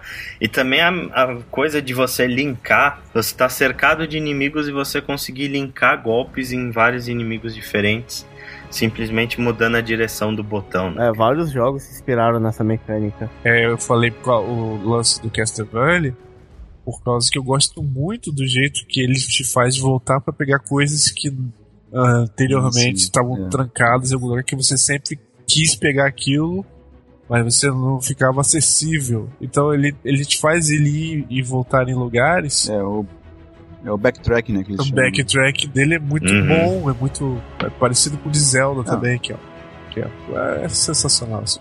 E é uma coisa assim que eles conseguem é, fazer cenários que você já visitou, de repente você vai revisitar aquele lugar e você descobre uma coisa totalmente diferente, né? Como se estivesse estivesse visitando outro cenário. Sim, e eu digo que o Asylum é seria para pelo menos para mim o disparado o melhor desses três do Batman, uhum. porque por ser só o Asylum, eles tiveram muito tempo para poder se dedicar ao aquele mundo, aquele lugar, aquela história lá do, dos fantasmas, sabe? Sim. Tem muito mistério por trás daquele lugar. Já no segundo, tem aquela cidade enorme e você não consegue conseguiria falar sobre tudo o que estava em sua volta. Então ele é um, lugar muito pitoresco, o Asylum, né? Fora as dublagens sensacionais do Sim, é, Joker. É, é o meu preferido também. Mas o grande mérito da série do Batman é te colocar no papel do Batman. É incrível como você consegue entrar e se sentir o próprio Batman. Né? Uhum. Seja na, quando abre o modo detetive, seja quando tá no combate, ou quando abre aquela capa assim e tá flutuando pelo, pela cidade lá. É, é, incrível, cara, a sensação que ele passa de, de você ser o Batman mesmo. É, e ele passa um Batman mais verossímil, né, cara? Também um Batman real, que é uma coisa, uma tendência que veio, que veio dos filmes até, né? De trazer um, um Batman uhum. mais humano, né? Sim, sim. Rockstar, né? A gente falou da Rocksteady, agora falando de Rockstar, é, surgiu nessa geração com GTA 4, que foi um jogo extremamente. Mais ou menos. É, Overrated. Extremamente mais ou menos. Overrated, Na época, né? Na época o jogo foi absurdo. Na época todo mundo chupava o cu desse jogo. Todo, todo mundo. Todo mundo. Era uma coisa absurda, GTA 4, GTA 4, não sei o que. Envelheceu mal pra burro. Eu joguei, cara, e pra mim, eu joguei vários GTAs. E pra mim o GTA 4 foi um dos mais fracos da franquia toda. É, ah, sofreu muito com dissonância ludo-narrativa. Eu, eu, tentei começar ele três vezes, cara. Eu larguei ele as três vezes, porque realmente não consigo ir adiante naquele jogo. Muito diferente do 5. Né? Ah, né? A seriedade dele seriedade dele me tira do sério. É, ele tenta ser sério, mas não consegue, né? Porque não é o core de GTA, né? Core de GTA nunca foi ser um jogo sério, sombrio. É la zoeira, rui rui. Tanto que essa tentativa de seriedade dele que deu espaço pra, pra, pro grande boom do Saints Row, né, cara? Uhum. O espaço que eles deixaram. É, o Saints Row foi justamente o oposto, um jogo divertido e totalmente zoeiro. Sei. Se fortalece nas zoeiras elevada ao E agora a gente teve GTA V. Agora foi? Agora foi. Foi, foi, foi. O pessoal tá dando o cu pro jogo, mas não foi isso tudo. Mas foi. Assim, é, eu não acho que ele é um jogo tipo 98, que nem tá no Metacritic. Ah. Mas é um uhum. jogo acima da média. É um jogo muito bom. Ele é um jogo completo, ele é um jogo cheio de detalhes, o mundo dele é extremamente vivo. O mundo não é grande simplesmente pelo tamanho do mapa. Sim. Mas o mundo ele é grande pela, pela, pela riqueza de detalhes, pela riqueza de vida que tem no negócio, riqueza de tipo easter eggs que tem no negócio. Cara, e, e a riqueza de detalhes que eles conseguiram fazer num console de seis anos atrás. De você andar e o chinelinho batendo no pé do cara, você ir numa loja comprar um negócio, depois quando você voltar na loja, a, a vendedora falar com você lembrando de você. E assim, né, cara, o GTA V ele foi. Eles pegaram tudo que eles fizeram de bom. Red Dead Redemption, eles pegaram o Max Payne 3, eles pegaram tudo que eles conseguiram acertar, inclusive no GTA 4 tem pontos que eles acertaram. Eles pegaram tudo que eles acertaram e colocaram nesse. Tá, então. Pois é, pegando aí o gancho, né? Red Dead para mim seria o jogo da, da geração da Rockstar. Pra mim é, é a narrativa. Uhum. Não só a narrativa, mas a ambientação, cara, de criar um, um, é. uma história de western Isso. realmente é, convincente, sabe? No estilo que eram os, os, os, westerns que a gente via na televisão, sabe? Uhum. Então, para mim foi o grande mérito da, da, da, Rockstar nesse jogo foi isso, cara. Né? Criar aqueles personagens característicos, clichês que tem em todo filme de western, estavam ali no Red Dead Redemption, né? E o próprio final, Sim. como eu falei, ser, épico, né? Ele chega num ponto ali que parece que coisa ficou. Ah, parece que terminar assim, não, não pode ser, será que então, então. E aí vem aquele final que realmente te deixa de queixo caído, né? Pelo menos me deixou de queixo caído, né? E, já falando do Red Dead, é essa coisa do jogo sobre tudo, mas não ser. não fazer é, nada especificamente incrivelmente interessante, acho que se aplica a muitos jogos da Rockstar que essa é a minha única reclamação mesmo sobre os jogos mesmo da Rockstar. Que Red Dead, GTA, jogo. Eu jogo, mas sinto uma facilidade muito grande de jogar, sabe? É tudo muito automatizado, é muito tutorializado, é muito explicado, é só seguir um ponto até o outro. Eu presumo que isso seja plenamente feito é, de propósito, para que alcance uma gama de público maior e que a parte das vendas seja responsável só pela grandeza do jogo, pela narrativa e tudo mais. Coisa que, tanto que Max Payne 3 é totalmente oposto. Se você for um jogador loser, loser você vai ser desse jogo totalmente. Porque a perícia de tiro que você tem que ter nesse jogo é muito maior. É, então eu acho que eu sonho ainda Red Dead uhum. na vida que seja uhum. um jogo grande sobre alguma mecânica ali true. Se fosse escolher uma, ia ser aditivo. E eu acho muito fácil as mecânicas de tiro da Rockstar só se dar cover ali e ficar apertando LR deliberadamente. Tá? tá. É, que mais que a gente pode falar? A gente pode falar também dos, dos indies, né? A gente é. comentou aquela hora que é, nessa geração a gente teve uma ascensão muito grande dos jogos indies. E a gente teve jogos muito importantes, né, cara? Como, por exemplo, é, Journey. Journey, um jogo de um estúdio minúsculo que a Sony contratou ali. That Game Company, que sempre foi uma empresa muito inovadora. Eles começaram com Flow, que já era um jogo bem interessante com uma coisa que não era nada explicada, uhum. mas que no final das contas você entendia tudo. É, eles melhoraram aquela mecânica deles no Flower e eles chegaram no ápice com um jogo incrível que é o Journey. Um, um multiplayer, melhor multiplayer de todos os tempos, tá?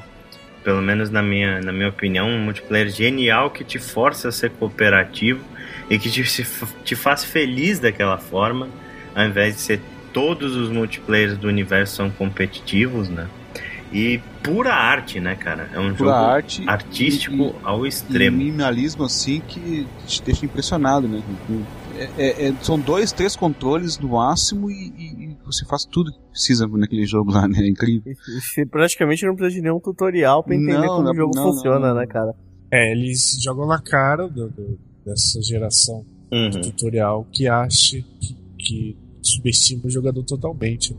Que quer que ele descubra por si próprias coisas. Vocês reparam também que eles, esse Dead Game Company tem uma coisa muito. O jogo da cobrinha do, do celular. Todos os jogos dele parecem com o jogo da cobrinha. Se você tem alguma mecânica do jogo da cobrinha. O Flow, né? Que tinha o, bichinho que você ia comendo os outros e ia crescendo a cauda.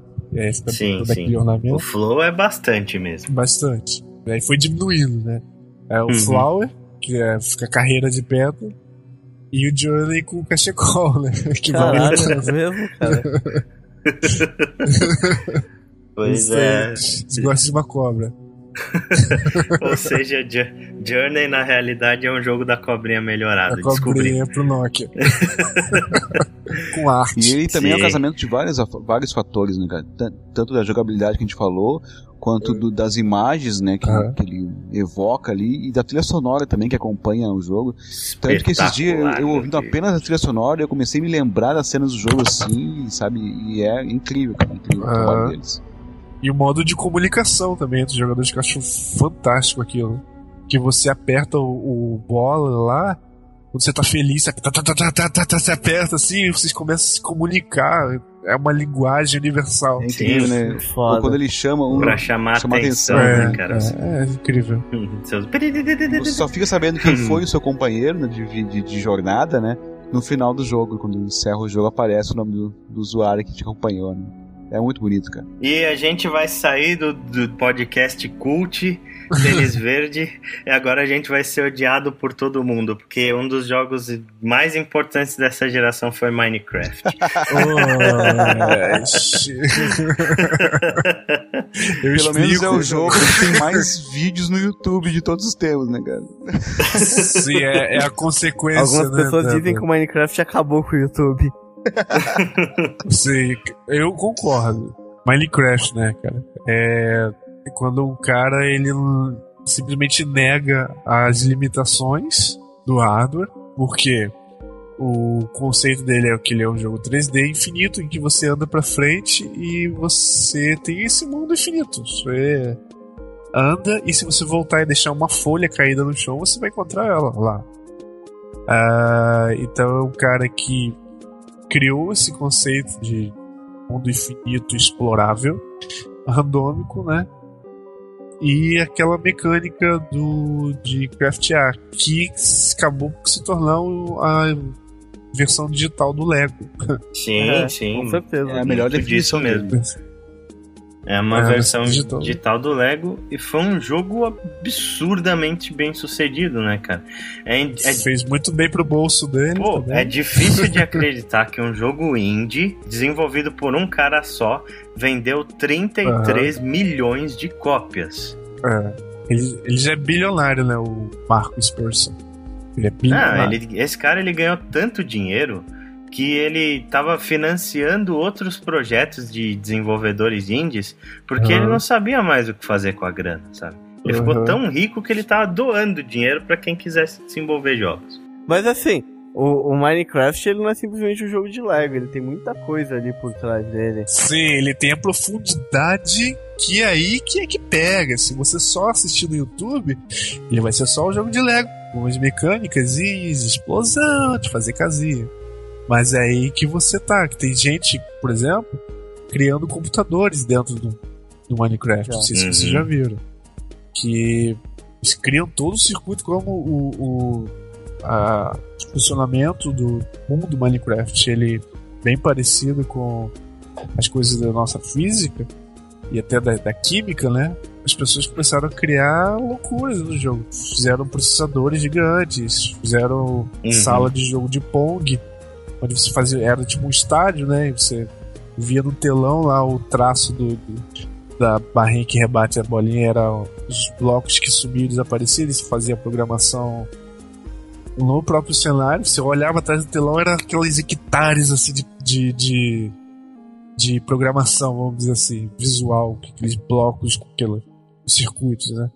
É uma coisa monstruosa demais. Pra mim, é uma das contribuições Uhum. mais geniais desde o Tetris. Coisa. Agora, como ele foi aproveitado, aí já é com vocês, meus, meus seus Rui do YouTube. Entendeu? É, é, um, é um jogo que pode ser aproveitado em várias camadas. É um jogo que pode ser é um jogo educativo, um jogo escolar. É um jogo que pode ser para relaxar, é um jogo que pode ser para criar, contar histórias, que não. Daí que parte a genialidade dele, né? É um jogo simplesmente. Ele é ao contrário do GTA, é um jogo sobre nada que acaba sendo tudo. O- Outro jogo que explora bastante a criatividade dos jogadores é o Little Big Planet, né? Tem aquele Sim, modo é de sim. criar as É. fases lá que, se for, for pesquisar, meu, existem milhares de fases criadas ali. Algumas são realmente geniais, você fica é, olhando assim e fica imaginando como é que a pessoa fez, como é que o cara fez isso, né? Eu fico impressionado às vezes com algumas. Você falar que o próprio jogo mesmo é um jogo muito bonito, muito legal de jogar, é um, é um jogo de plataforma que eu acho que foi atualizado pro nosso tempo, né? Trouxe aquelas ideias do Mario lá, mas é, atualizou com, um gráficos bonitos, com aquela coisa de poder personalizar o, o Sackboy, né? Ele é um sonho, sonho de consumo da rapaziada que jogou muito plataforma em 16 bits e sempre quis fazer um jogo e nunca tinha recurso ou conhecimento. E vem um jogo aí que né, você faz com facilidade a sua própria É, fase. foi uma coisa que É, influenciou pô, bastante outros jogos, né? Teve muitos jogos com esse recurso depois. E o Little Big Planet 2, genial, né, cara? Que você conseguia criar jogos dentro dos jogos. Eu lembro os caras fazendo Final Fantasy VII dentro do É. Little Big Planet. Genial. Exato, né? Exato. Muito bom, muito bom. Grande jogo também, Little Sim, Big muito bom, Planet. muito legal. E falando aí da, da geração dos jogos de zumbis, né, cara? Quantos jogos de zumbi a gente já teve? Alguns deles muito whatevers, como foi o caso de Dead Island, por exemplo, e muitos jogos que se aproveitaram do hype, mas a gente teve coisas extraordinárias, como por exemplo The Last of Us, que a gente já dedicou um podcast inteiro a esse jogo. E um outro Sim. jogo muito surpreendente foi The Walking Dead, né, cara? É, então, esses jogos, tanto Lost of Us quanto Walking Dead, eles são, o zumbi é um elemento dentro do jogo. Uhum. Ele não, o propósito é, do jogo não é o já virou um clichê, né, falar cara. isso. Mas assim, Porque o jogo ele nunca Sim. é sobre o zumbi. Se você pensar, o zumbi não é um ah, personagem. o Warzone cara, é. tipo, Sim. É, na realidade, nem esse. o o Warzy é o jogo de, de gente matando gente, É, né? mas não É era o um- objetivo inicial dele. o problema, o problema dos zumbis é tipo, meu, os caras enfiaram o zumbi no Call of Duty, cara. Ah, o importante é você Uhum. os jogos mais importantes de zumbi são aqueles que se baseiam em narrativa. Se você for ver, você não acha que ninguém consegue citar nenhum jogo que se baseie em gameplay pura de zumbi que seja melhor do que algum desses que a gente citou de narrativa. Não, eu acho que lá no começo tá um que serviu de referência pra todos os demais, que é o Left 4 Dead. É, Pra esse é mim, bom. ele, é- Sim, ele é o sim. jogo Divertido genérico, assim, o pai dos jogos genéricos de zumbi, mas que foi com essa intenção, foi o primeiro, né? Que veio É, primeiro. Inclusive é um dos meus é multiplayer que eu gosto, os dos únicos multiplayer que eu gosto da vida. Exatamente, então, o- mas o objetivo desse é- dele é esse mesmo, é matar zumbis cooperativamente, né? Só que depois todos, Uhum. ah, baseados nessa fórmula aí que deu certo, Left 4 Dead, né, começaram a botar zumbis nos seus, nos seus jogos, né? Aí veio Red Dead Redemption com, com o Undead Nightmare, veio o, o Black Ops com os seus modos zumbis, até o Yakuza teve uma Uhum. versão com zumbi, cara, é, é um absurdo. Ah, né? é. O, Exageraram. o Sleeping Dogs Sleeping teve também Dogs um também. DLC de zumbi. Aham. Liu Kang já virou zumbi. Liu Kang virou zumbi, é verdade. zumbi. É verdade. Liu Kang virou zumbi. O zumbi, quando ele funciona como uma, um artifício para colocar o ser humano no- numa situação extrema, aí é que você vê grandes histórias saindo disso, né? Como é o caso do, do Last of Us e do Walking Dead, né? Dois, dois jogos excepcionais. Mas já que a gente falou do Left 4 Dead, né? Então vamos para outro jogo da Valve, que eu acho que, não, que tem que citar aqui, que é para mim o melhor jogo de puzzle que já, já se fez, que é o Portal 2, né, cara? Cara, é fantástico, cara. É um jogo incrível, cara. É uma história fantástica. Como é que conseguiu botar uma história dentro de um jogo de puzzle, cara? Eu fico impressionado nisso, sabe? Porque normalmente jogo de puzzle é isso, vai pra um lugar, faz, resolve, aí vem outro, resolve, resolve. E ali eles conseguiram reunir vários puzzles, né, diferentes, né, eles dificilmente eles se repetem, eles têm sempre alguma novidade no, no, no seguinte. Uhum conectados por uma história que é incrível, cara. Com, com, o Portal 2 em especial, né, cara? Tem até um, um plot twist ali no meio, cara, que te deixa de. É, assim, cara, é incrível, cara. nota é, assim, 10 pra, pra Valve ter feito o Portal, sabe? E com o primeiro eu achei incrível. Do... Até uma coisa parecida com o Journey. Eles fizeram tanto com tão pouca coisa que conseguiram fazer, sabe? É, o primeiro Portal é legal, mas eu acho que ele é mais experimental. Eu acho que ele, tá lá porque, pra dar a luz depois ao Portal 2. Aliás, o Portal eu acho que nem dá pra considerar como nessa geração, né? É, apesar de ter sido lançado é, é um né, bem no, antigo, no Orange Box. Não, né? ele. É, o Orange Box ele é dessa geração, quem não é o Half-Life. Mas o Portal 2, cara, eu acho que eles chegaram ao ápice, assim, sabe? Da perfeição em termos de, de botar uma história ah. e criar personagens, cara, que você é incrível, cara. Os, os, que é só, é. só voice acting, na verdade, né? Dos, dos, dos narradores ali. Sim. Mas que transmite a personalidade daqueles robozinhos ali, daquelas coisas. Né? Muito, muito. É do tipo de jogo que você fica com medo de sair o próximo. Que é tão Exato, bem feito. É por isso que a Valve fica sempre no 2, né, cara? Não lança nada. Medo. É. E entre tantos outros jogos, né, cara? A gente vai ficar fazendo Nossa. um podcast de 5 horas. Se a gente for comentar todos os jogos dessa geração tão longa, né?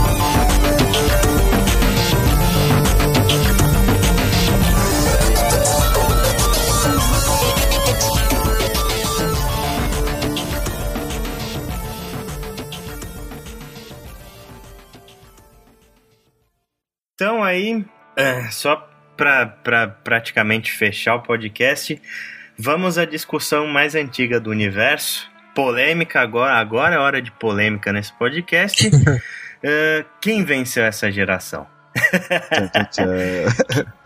Opinião de vocês. Vamos começar aí pelo, pelo Greg. Quem que você acha que venceu essa geração, Greg? E por quê? Cara, eu não vou por números. Ou seja, eu vou no Zibo.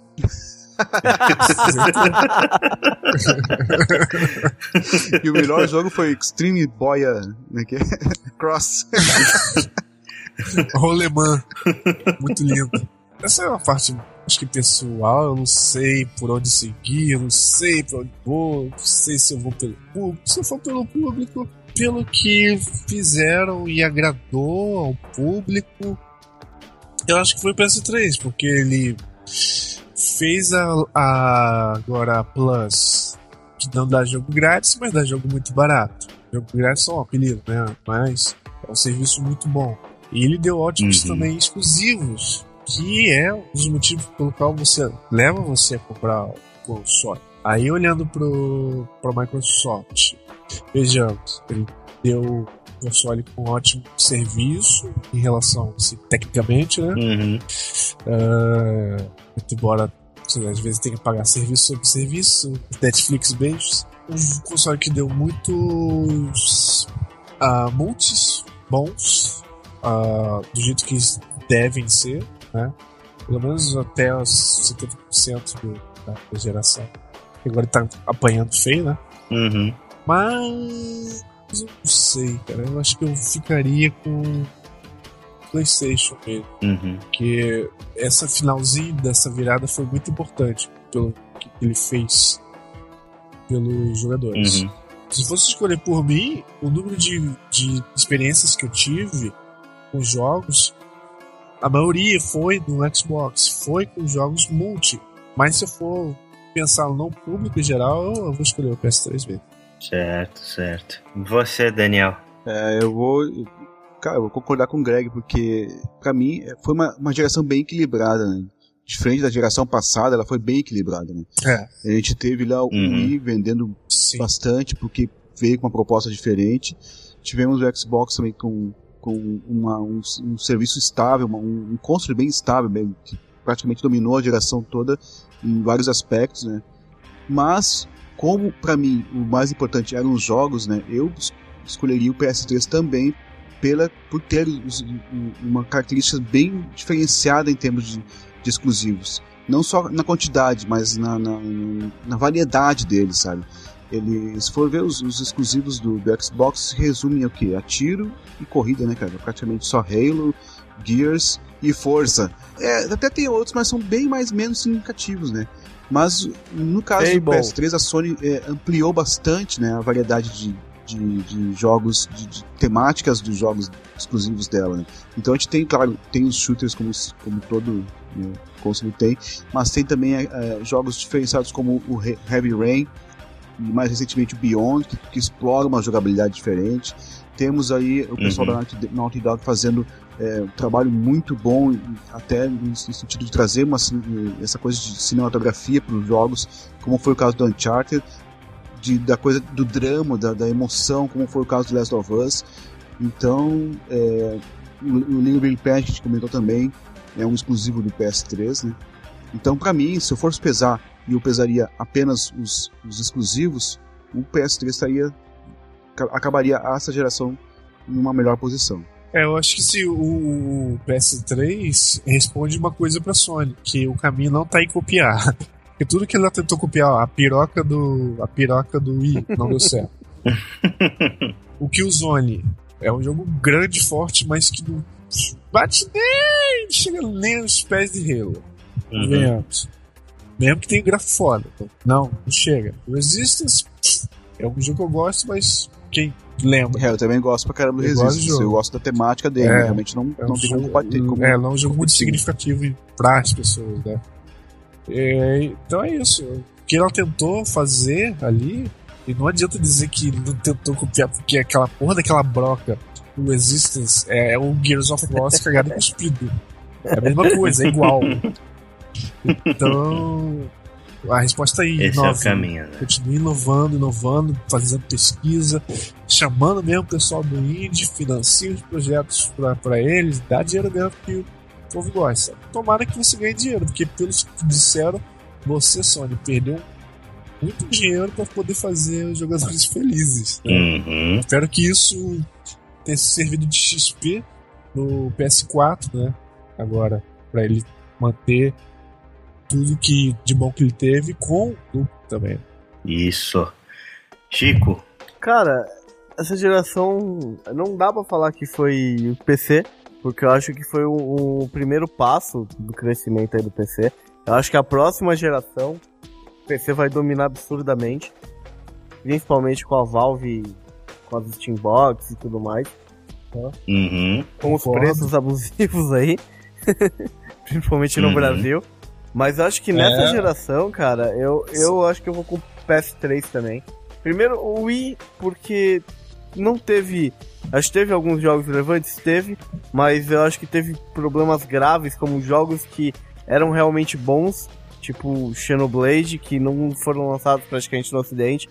Então, acho que a Nintendo perdeu uma grande oportunidade, porque não foi só Xenoblade, teve uma série de jogos bons dele que não foram lançados no ocidente, tá? Então, ajudou para essa visão do console virar o console casual.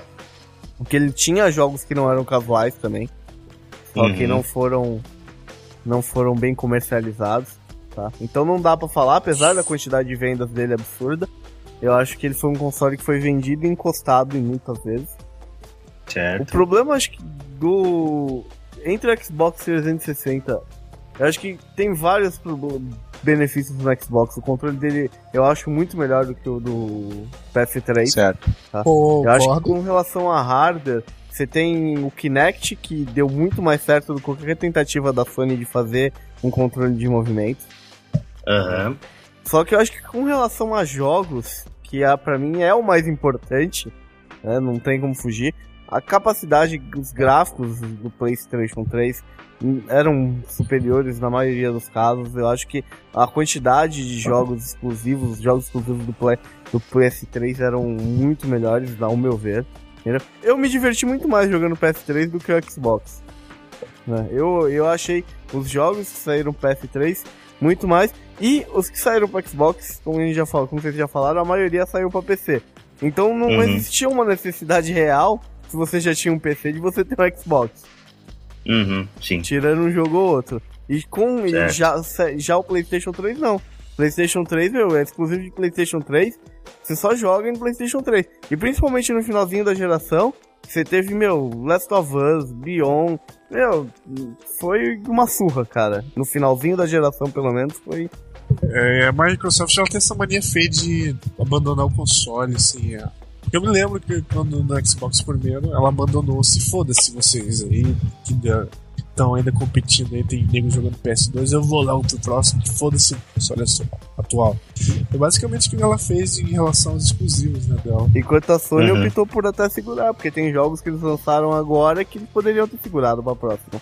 Sim, com certeza. Para fechar aí a minha, a minha opinião, eu vou discordar de vocês, eu vou ser o único que vai ir na remando contra a maré por causa de um, de um critério que eu vou adotar que é o seguinte, cara o console que me, que me deu melhores experiências, no caso, com certeza foi o PlayStation 3, por causa de, dos exclusivos, principalmente. É, mas, para mim, quem saiu vencedora dessa geração foi a Microsoft, cara. É, o Xbox 360, assim, a Microsoft ela saiu do zero praticamente. É, é ela ponto. saiu de um console que vendeu infimamente contra um gigante